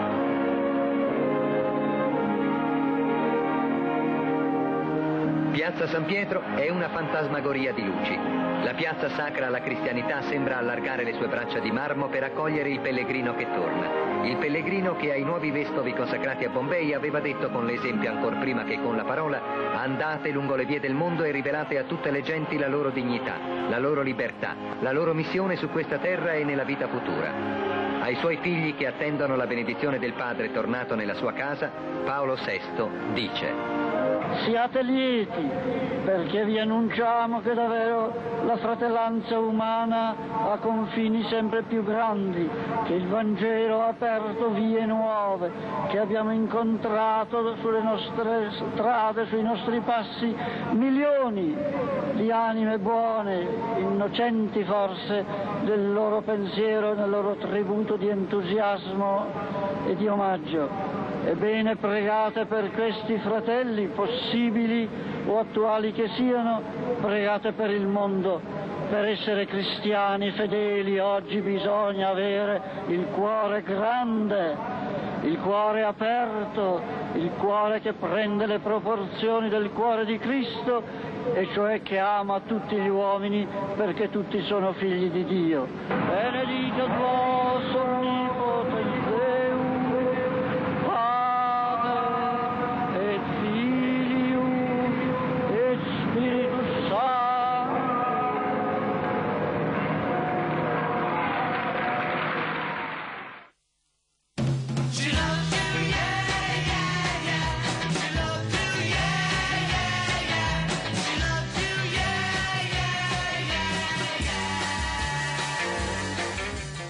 1965, l'anno che chiude il Vaticano II, anno in cui, prima che il concilio finisca, è già iniziato un nuovo tempo, il post-concilio, con l'entrata in vigore della riforma liturgica. In un'Italia che canta il rock in inglese, la messa può essere ascoltata in italiano. La partecipazione è un fatto che dilaga più rapido, più incontrollato di come si fossero immaginati i padri. Una generazione destinata ad altro riscopre il fascino della vita cristiana.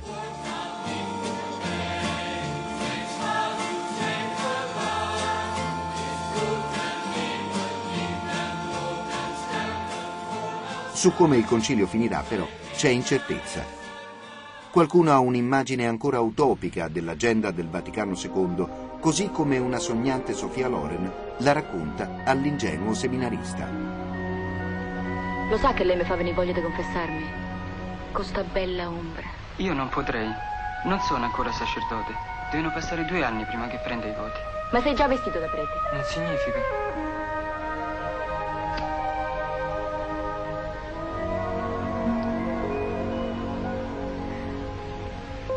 A me il nero è il colore che mi piace di più, lo porto molto, sopra e sotto, d'estate.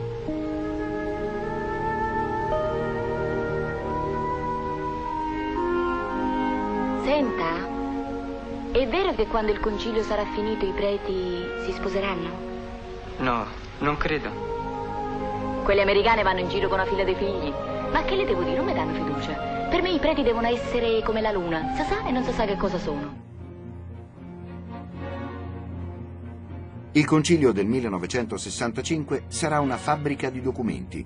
Quello che chiamiamo il Vaticano II è approvato fra settembre e dicembre di quell'anno. Si discute della libertà religiosa. Chi dà forma al documento sono i teologi americani, cresciuti in un paese dove il sogno dello Stato cattolico non era mai arrivato. Si discute di missioni, e quando in America i neri non possono salire negli autobus, nella Chiesa cattolica sono già cardinali. Si discute di Chiesa e mondo e tre anni prima del 68 vecchi vescovi cattolici condannano quel tipo di guerra che dal 1914 è l'unica che il mondo conosca.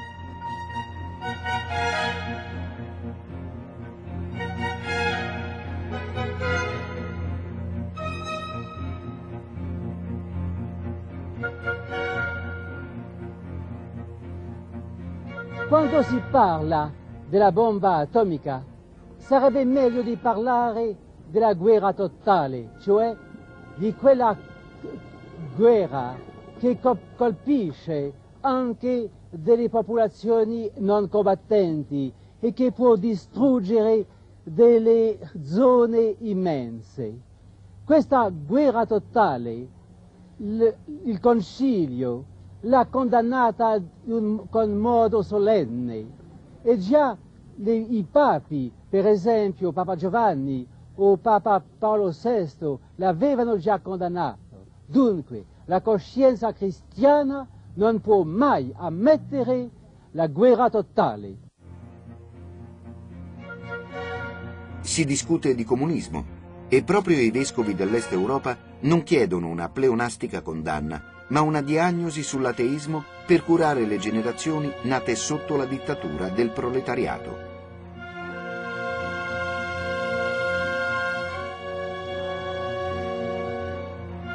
Si discute di religioni e partendo dall'ebraismo si cerca di capire come il disegno universale di salvezza in Cristo tocchi miliardi di fedeli di altre fedi. L'induismo, il buddismo, l'islam, il giudaismo, con tutti la Chiesa vuole essere in pace, non in guerra, perché tutti gli uomini sono creati dallo stesso Dio e sono chiamati alla stessa eterna felicità. Di più, gli Hindu hanno un profondo senso religioso.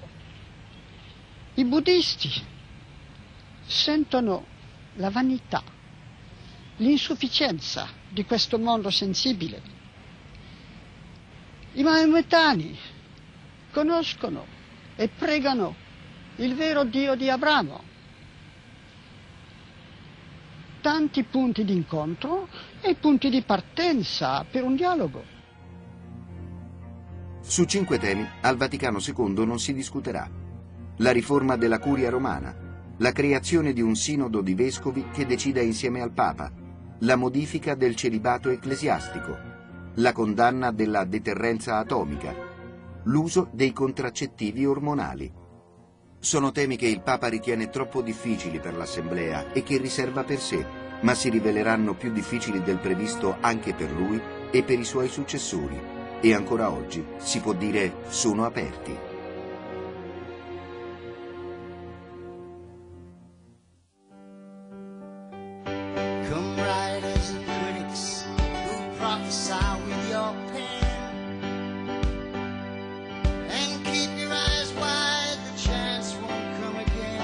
Così le settimane fra settembre e dicembre 1965 chiudono il Vaticano II. Settimane di lavoro frenetico, in aula e in commissione, di votazioni, discorsi, dibattiti, di fascicoli, schede, ciclostilati, volantini. Settimane di emozioni, come quando il Papa si presenta all'ONU come padre conciliare e pronuncia parole forti. Jamais plus les uns contre les autres. Jamais plus la guerre, jamais plus la guerre.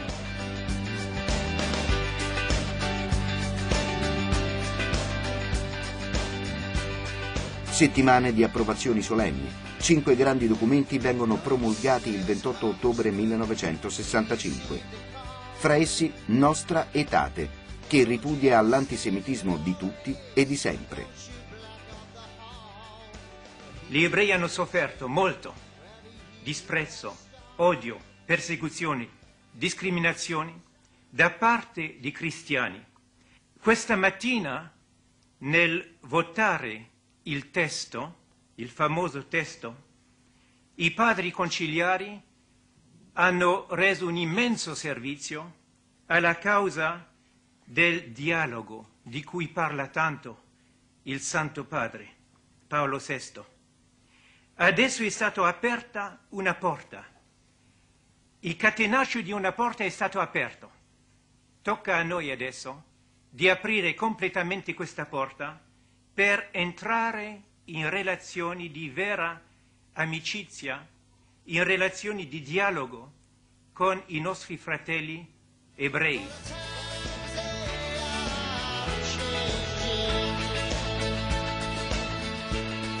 Altri quattro documenti, dichiarazioni e decreti nel gergo conciliare, verranno approvati dopo una pausa che consente a tanti vescovi di fare un po' di turismo. Gli americani in Italia, gli osservatori a Subiaco, gli extraeuropei in Terra Santa, i latinoamericani in Germania.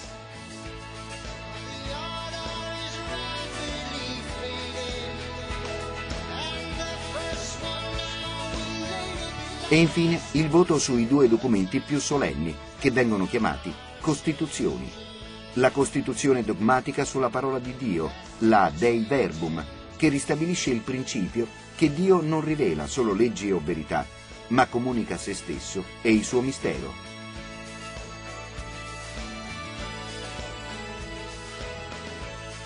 Poi la Costituzione pastorale sulla Chiesa nel mondo contemporaneo, Gaudium et Spes, che guarda al mondo secolarizzato con occhi nuovi.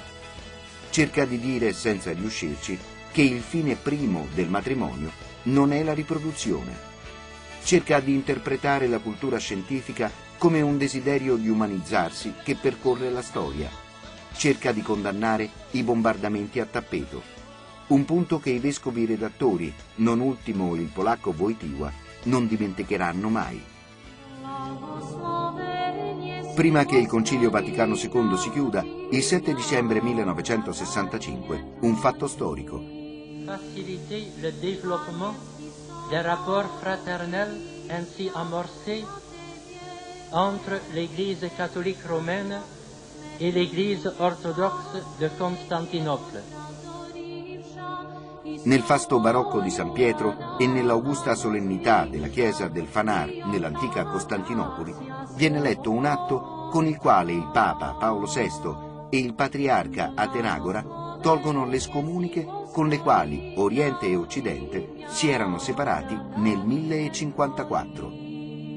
L'impossibile è arrivato da sé davanti al concilio di una chiesa che quattro anni prima non sapeva la parola ecumenismo. Il Vaticano II lo approva con la più antica e solenne delle forme, l'acclamazione di cui sentiamo il suono.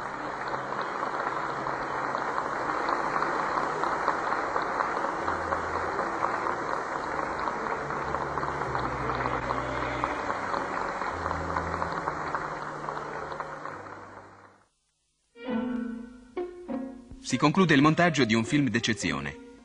Il montatore, Alberto Verbeio, sta preparando le colonne del commento musicale. Qui, nella penombra della moviola, si riassume il lavoro delle 150 e più persone, fra organizzatori, operatori, elettricisti e macchinisti, che hanno collaborato con lui. Il film ha richiesto un ingente spiegamento di mezzi tecnici.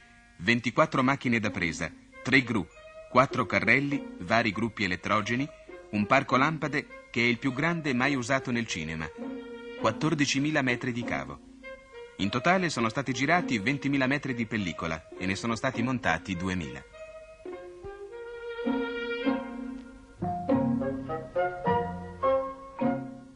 A montaggio ultimato si procede al taglio del negativo. E finalmente si stampa la copia definitiva, quella che attraverso il miracolo del colore farà vivere lo spettatore quasi che fosse realtà nel fantasmagorico quadro della grandiosa cerimonia.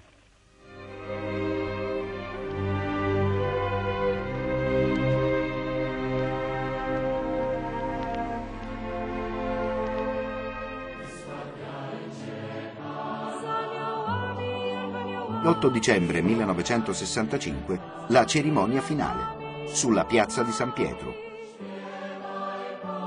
Monsignor Camara, il piccolo gigante brasiliano, l'aveva immaginata in modo teatrale, col Papa Solo che esce da San Pietro e chiede perdono ai vescovi per gli abusi del suo potere e poi insieme con loro chiede perdono agli altri cristiani e poi tutti insieme fanno lo stesso con gli ebrei, con gli uomini d'altra fede, con i laici con le donne.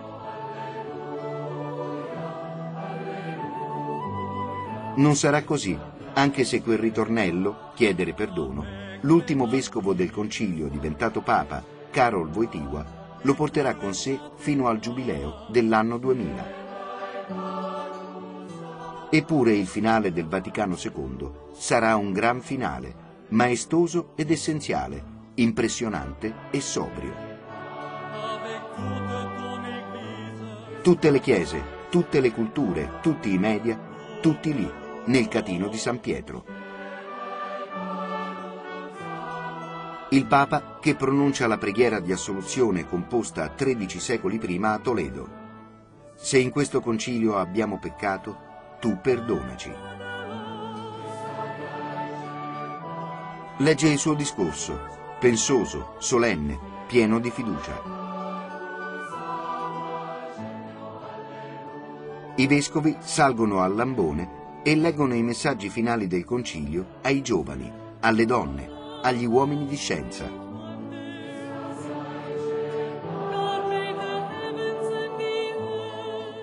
Sale i gradini Jacques Maritain, che presto diffiderà del post-concilio, ignaro però che senza il Vaticano II, solo sette anni prima, su di lui sarebbe caduta la scure del Santo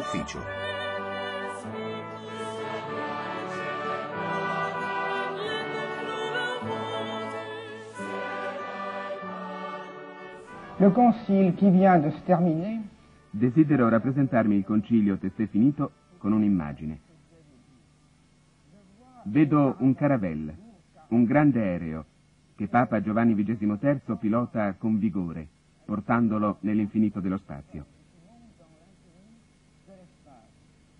Ma ecco una tempesta. Giovanni XXIII, sorpreso in pieno volo, lascia i comandi ad un altro pilota, che è Paolo VI, il quale, dopo alcuni ondeggiamenti dell'apparecchio, con vigore, con prudenza, lo fa atterrare su una pista ben determinata. È la conclusione del concilio avvenuta in questi giorni. Orbene, che i viaggiatori arrivino all'aeroporto non significa affatto la fine del viaggio, ma al contrario, possiamo dire che proprio al momento dell'arrivo ha inizio il vero viaggio perché ciascuno torna a casa sua, al suo mestiere, alla sua chiesa, alla sua situazione particolare. E questo è il difficile.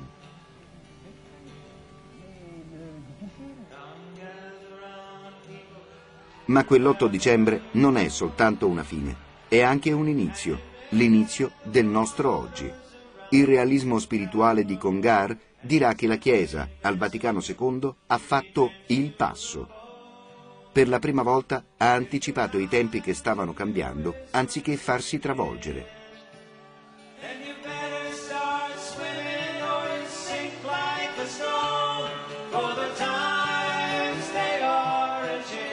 Altri finiscono quattro anni di lavoro delusi. Povertà, sinodalità, pace, ministero. tutto è stato iniziato e tutto diluito. Oggi, dopo cinque decenni che per un concilio non sono molti, si usano altre parole, ma i nodi sono gli stessi.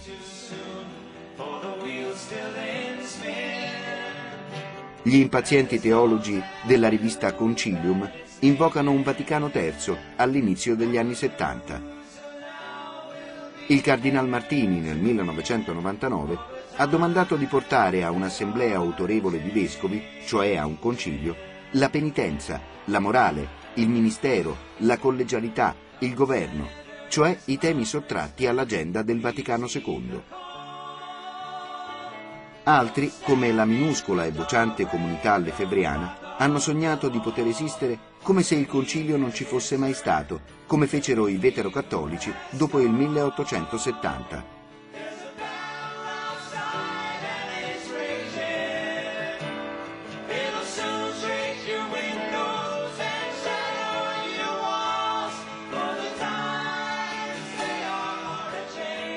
Ciò che il Vaticano II è, la sua capacità di incorporare tutta la storia dottrinale della Chiesa, come ha detto Benedetto XVI, sta scritto nella carne viva delle comunità cristiane, invisibili all'occhio televisivo e proprio per questo più reali. Immerse nelle povertà, scosse dai mutamenti dei costumi, provate dai rivolgimenti politici, indebolite dalle loro fragilità, le comunità cristiane sanno che ciò che le affatica è la stessa cosa che le rende capaci di ridire il Vangelo come Vangelo a generazioni nuove e nuovi mondi. Sanno di essere loro ciò che Papa Giovanni chiamava un balzo innanzi.